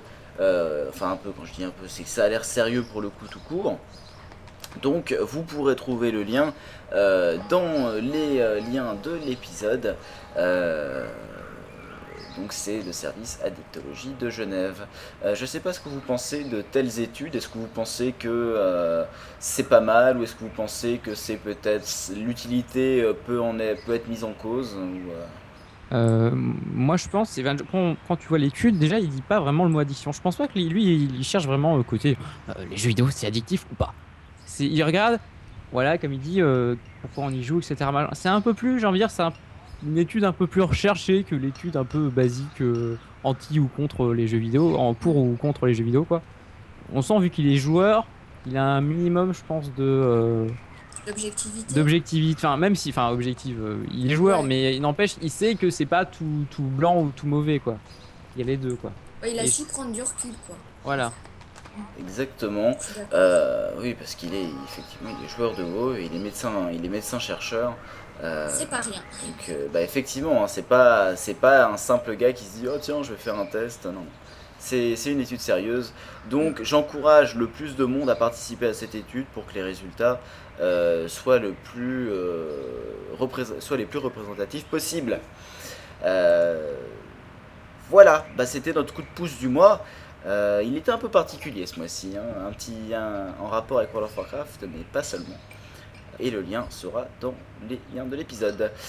Et on passe à quasiment notre dernière, euh, la dernière chose dont on voulait parler, c'était nos concours, Euh, les deux concours, enfin pas tout à fait, on en a fait trois en fait, mais deux principaux, les deux concours qu'on a fait cet été et plus particulièrement au mois d'août. Donc on voulait simplement remercier tous les participants. Donc euh, bon, pour ceux qui auraient peut-être raté ces concours, vous pouvez passer euh, sur le blog et rechercher euh, la page des concours, du, concours plutôt, pour voir ce qu'il s'est passé. Donc il y a eu un petit questionnaire de 5 questions et il y a eu une demande de slogan. D'ailleurs, vous, vous allez certainement en entendre un au début du podcast, un des 7 gagnants, un des 7 slogans gagnants. Donc euh, je sais pas comment vous avez vécu ce concours de l'intérieur, vous deux, c'était absolument palpitant. Euh, pour les slogans ouais il y avait y avait vraiment des on se tapait Il y avait des barres paires. euh, il y a des paires dans les bons et dans les mauvais sens on va dire Ah, il y avait, ah oui, il y avait des, il y en avait, il y en avait qui étaient, il y en avait qui étaient forts. hein. C'est, euh, c'était assez impressionnant. Donc euh, merci à tous, à tous les participants, hein, que ce soit ceux qui ont gagné ou ceux qui ont seulement participé. Euh, on a eu beaucoup beaucoup de participation, ça nous a fait plaisir. Euh, et, puis, euh, et puis on a eu quand même des, beaux résultats hein, au niveau des slogans. Donc, donc tout ça c'était génial. Voilà, c'était seulement pour toucher deux mots puisque bon, c'est terminé. Et pour vous, et pour dire à ceux qui l'auraient peut-être raté, eh bien voilà, c'est parce que vous ne nous suivez pas sur Facebook ou sur Twitter ou que vous ne passez pas assez sur le blog. Et ça, c'est très mal. Donc, tant pis pour vous. Voilà. Euh, les commentaires iTunes et euh, commentaires du blog et je vais laisser Caroline et Florent euh, les lire euh, dans l'ordre que vous voulez, je vous laisse vous débrouiller. Bah, moi, je garde Thunder, hein, comme d'habitude. D'accord. Donc bon bah Florent, tu es euh, de corvée du premier message. Bah pas de problème. Alors donc euh, faut savoir donc on en est à 822 euh, notes sur iTunes. Autant dire qu'on espère avoir 850 pour le prochain épisode. Bon d'accord, j'ai un peu les yeux plus haut que le ventre, mais bon. Et euh, moi, donc 830. Voilà. ça serait déjà pas mal. Euh, donc euh, j'ai choisi un commentaire de Erin ou oui Erin je pense que ça se prononce E de R I 2 N. Alors le changement de team d'animateur a été un peu déroutant mais c'est toujours un régal à écouter. On vous sent un peu plus à l'aise et c'est que du plaisir. Longue vie au podcast. PS gaffe à pas zapper la partie histoire. Je suis trop fan et j'ai envie de dire Point, point, C'est bête. point. pour l'instant, c'est bête pour toi vu que euh, nous n'avons pas de partie euh, histoire euh, ce Ah, mois-ci. Donc, euh, bah, tu n'as qu'à, si tu es tellement fan que ça, peut-être que tu connais très bien. Donc, je t'encourage à nous envoyer un mail avec une partie histoire et on pourrait euh, la diffuser. Il n'y a pas de problème. Exactement, parce que là oui c'est vrai que c'est un peu c'est un peu dommage. Et c'est vrai que la partie histoire est une partie importante du podcast. Mais euh, c'est vrai que sans historien, il n'est pas simple de ne pas faire d'erreur. En tout cas, merci Erin pour ce commentaire. Caro Ouais, donc moi c'est sur le commentaire blog, donc j'ai envie de dire, mais à chaque fois ce que je préfère c'est ce de Thunder. Euh, J'espère que j'écorche encore ton nom, sinon pardon. Donc voilà, alors, épisode génial, même si c'est mieux in real life, merci à vous, à ces moments passés en votre compagnie, de 16h à 1h30 du mat, il me semble, entre les crises de rire, les bouteilles qui se débouchent et le jeter de sucette dans la brasserie, que de souvenirs en tête quoi. Merci pour votre bonne humeur, votre disponibilité face aux nombreux auditeurs présents lors de cette IRL. Ouais. Et, euh, et notez aussi que euh, Thunder, alias euh, Galidrel, a posté une vidéo de l'IRL qu'on avait fait au mois de juillet. Euh, donc euh, sur euh, les commentaires donc sur, sur le blog sur la page de l'IRL donc pour ceux qui voulaient voir à quoi à quoi ressemblaient un peu les personnes qui vous parlent chaque mois au bout du micro et qui voulaient peut-être voir aussi ce qu'ils avaient raté pendant l'IRL, zut, eh bien, vous avez une vidéo que Thunder a mise en ligne. Voilà, mais en tout cas, merci Thunder pour ce message. Et puis, on passe au cadeau bonus. Le cadeau bonus qui, ce mois-ci, est un cadeau bonus spécial rentrée. Spécial rentrée, et c'est un spécial cancre, un petit peu. hein. Pour ceux qui, euh, qui ont un zéro pointé dans le suivi d'Azeroth.fr, voilà de quoi vous rattraper. Alors attention, préparez-vous. Euh, donc euh, je vais commencer par le Twitter officiel d'Azeroth.fr. Donc si vous êtes perdu, vous allez pouvoir nous retrouver sur... euh, alors attendez, il y en a combien? Tac tac tac, il y en a au moins 8. Alors attention, prenez un papier, un crayon, sur papier libre, notez. Le Twitter officiel d'Azeroth.fr, c'est euh, twitter.com slash Azeroth euh, underscore FR, donc tiré du bas FR. La page de Caroline sur Facebook, c'est facebook.com slash Caroline AFR. Euh, la page de Florent, la page Twitter de Florent, c'est twitter.com slash Aiden.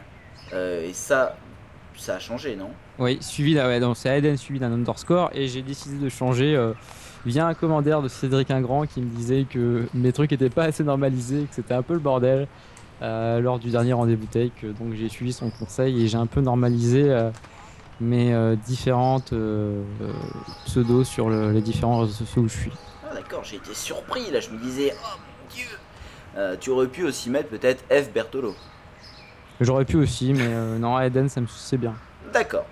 Donc le Twitter de Florent, twitter.com slash aeden, A-E-D-E-N, tiré du bas. Euh, la page, euh, ma propre page, donc c'est euh, facebook.com slash afr.alexandre. Donc si vous voulez devenir mon ami sur, sur Facebook. Le Twitter de Caroline, c'est twitter.com slash carolinafr. Il n'y a, pas de point ni rien, ok. Nope. Le Formspring de Florent, donc si vous ne connaissez pas comme moi, tant pis, passez votre chemin. Euh, Je sais Oui. pas ce que c'est. je vais expliquer Formspring vite fait parce Allez, que euh, euh, moi j'ai pas envie de créer de page Facebook. euh, pour, euh, je parle de. Enfin, page Facebook, j'en ai une, mais juste pour mes amis et ma famille. Et euh, donc j'ai créé, j'ai créé un Formspring. Formspring, c'est quoi? Pour résumer, c'est un site où vous pouvez poser des questions euh, en vous connectant ou anony- anonymement.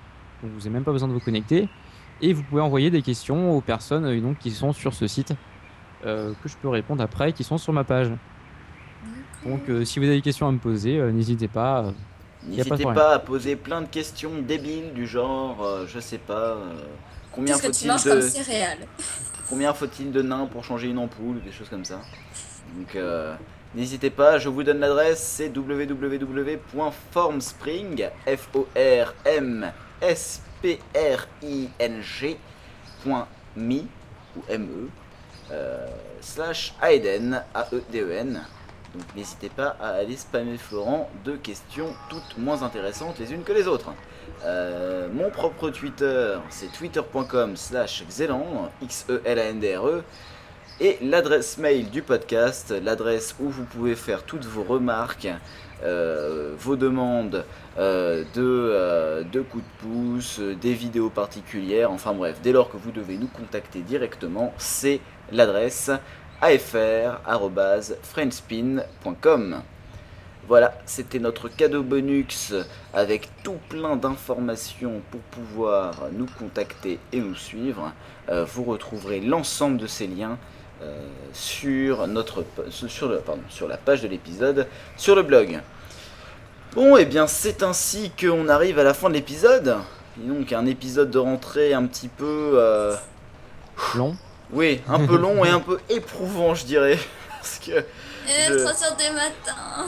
voilà, il est, il est un peu 3h du matin et ça a été. C'est vrai qu'avec nos emplois du temps respectifs, actuellement, ça devient un peu infernal de- d'enregistrer un épisode. Mais bon, euh, nous sommes là, euh, plus en forme que jamais, un vendredi soir. Et, euh, mais bon, on va retrouver un rythme normal, il n'y a pas de souci de ce côté-là. Et euh, c'est déjà le début. Dans tous les cas, on vous donne rendez-vous au mois prochain, euh, en octobre, très certainement dans les mêmes eaux. Mais dans tous les cas, vous savez que ça peut être début, fin octobre. Ne vous inquiétez pas, on vous tiendra peut-être au courant si, si on sait quand est-ce qu'on enregistre. Et euh, dans tous les cas, euh, restez euh, euh, à l'écoute de l'information sur donc bah, toutes les adresses qu'on vous a données, nos Twitter, nos Facebook et le blog. Voilà, quelque chose à ajouter Caroline? Allez voir ma page perso. Oh l'autre. Euh, quelque chose à ajouter Florent? Non. Moi j'ai quelque chose à ajouter pour Florent, c'est qu'il a une, une page quand même sur Facebook où je crois qu'il a 14 fans, donc n'hésitez pas à y aller. Hein. Je sais plus comment elle s'appelle, mais je m'étais bien marré quand j'avais vu ça. C'est pas gentil. Ouais, je sais. Non mais Je crois que je- je l'ai- j'en ai plus, je crois que j'ai dû la supprimer. Ou... Oh non, zut. Bon, pas grave, j'essaierai de voir ça quand même euh, pour euh, au moins lui en créer une. lui en créer une euh, en trichant un peu, on verra. Bon, bah dans tous les cas, euh, rendez-vous le mois prochain et à bientôt tout le monde. À plus. A plus. À semaine. Euh...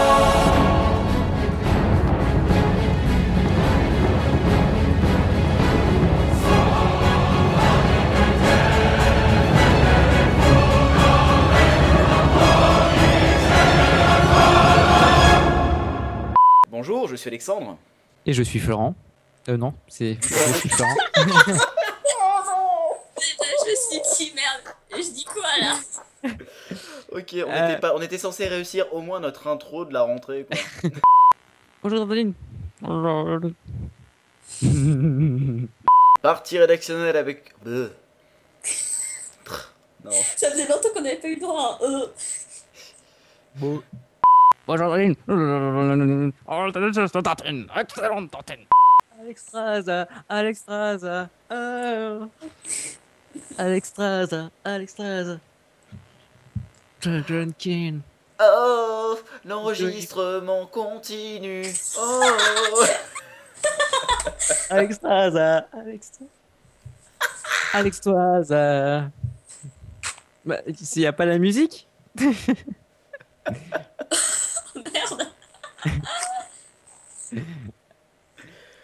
oh zut. Non mais elle est énorme cette chanson. Ah oui, je suis d'accord. Alex. Zion, little babies. We should have died. Some call as the Dragon King. The object the doing. Aspect one little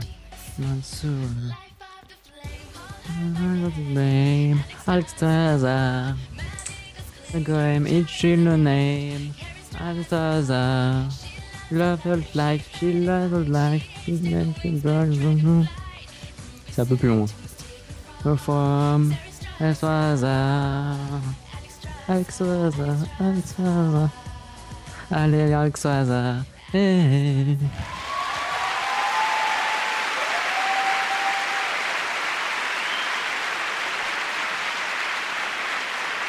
Parti fourre-tout avec. Qui a fait un bruit étrange C'est pas moi. À bientôt tout le monde. À plus. À plus. À la semaine pro- euh. Oh non On fait la fin? La la la la la la la. Non je, ouais, je- La semaine, ouais, ça me dit bien la semaine. Bonjour, je suis Alexandre. Je suis Florent. Et je suis Caroline. Et vous êtes sur azeroth.fr. What else? What else? Florent, il est, il est un peu. Quoi? Qu'est-ce que j'ai fait? Vous êtes sur azeroth.fr. What else? What else? Euh, What else? Et vous êtes sur azeroth.fr. What else? What else? C'est dur, hein. Oh la vache. Et vous êtes sur azeroth.fr. What else? Else? Ah non Ah putain Attends, on le fait à 3 là. D'accord. À 3, oui, bon, c'est bon, on est 3. Juste What Else. 1, 2, 3. What What else Oh, même pour ça, on est nul. Oh putain. Et vous êtes sur azeroth.fr. What What else else Oh la vache, vous êtes lent. Ah, Oh non Euh, regardez, on va, le faire, on va le faire plusieurs fois. Et vous êtes sur azeroth.fr. What, What else else Et vous êtes sur azeroth.fr. What, What else else Et vous êtes sur azeroth.fr. What What else Bon, on devient synchro. on va le refaire du début. On va se planter, c'est pas grave. c'est un peu la crise de nerfs de 3h14 du matin, tu sais. Et ça fait 4h51 qu'on enregistre. Ah, merde. Bonjour, enfin bonsoir. Bonne nuit. Bonne nuit les petits. Bonne nuit, je suis Alexandre. Florent Quoi Oui, je dis bonne nuit, alors qu'est-ce que je dise? Babar, petit ours brun. euh, Petit, Bon. Petit, petit ours brun. Ok, là c'est bon. Gentil Galope. le pas. Coq, coq, Un coq. câlin, Elle la coque. petit- Petit Bonjour, je suis Alexandre. Bonjour, je suis Alexandre. Bonjour, je suis Alexandre. Je suis Florent. Bonjour, je suis Alexandre. Bonjour, je suis Alexandre. Bonjour, je suis Alexandre. Et bienvenue dans dans les aventuriers des Je suis un viveur de Azeroth.fr. Ouah Ouah Ça déchire Ouais. On est des rockstars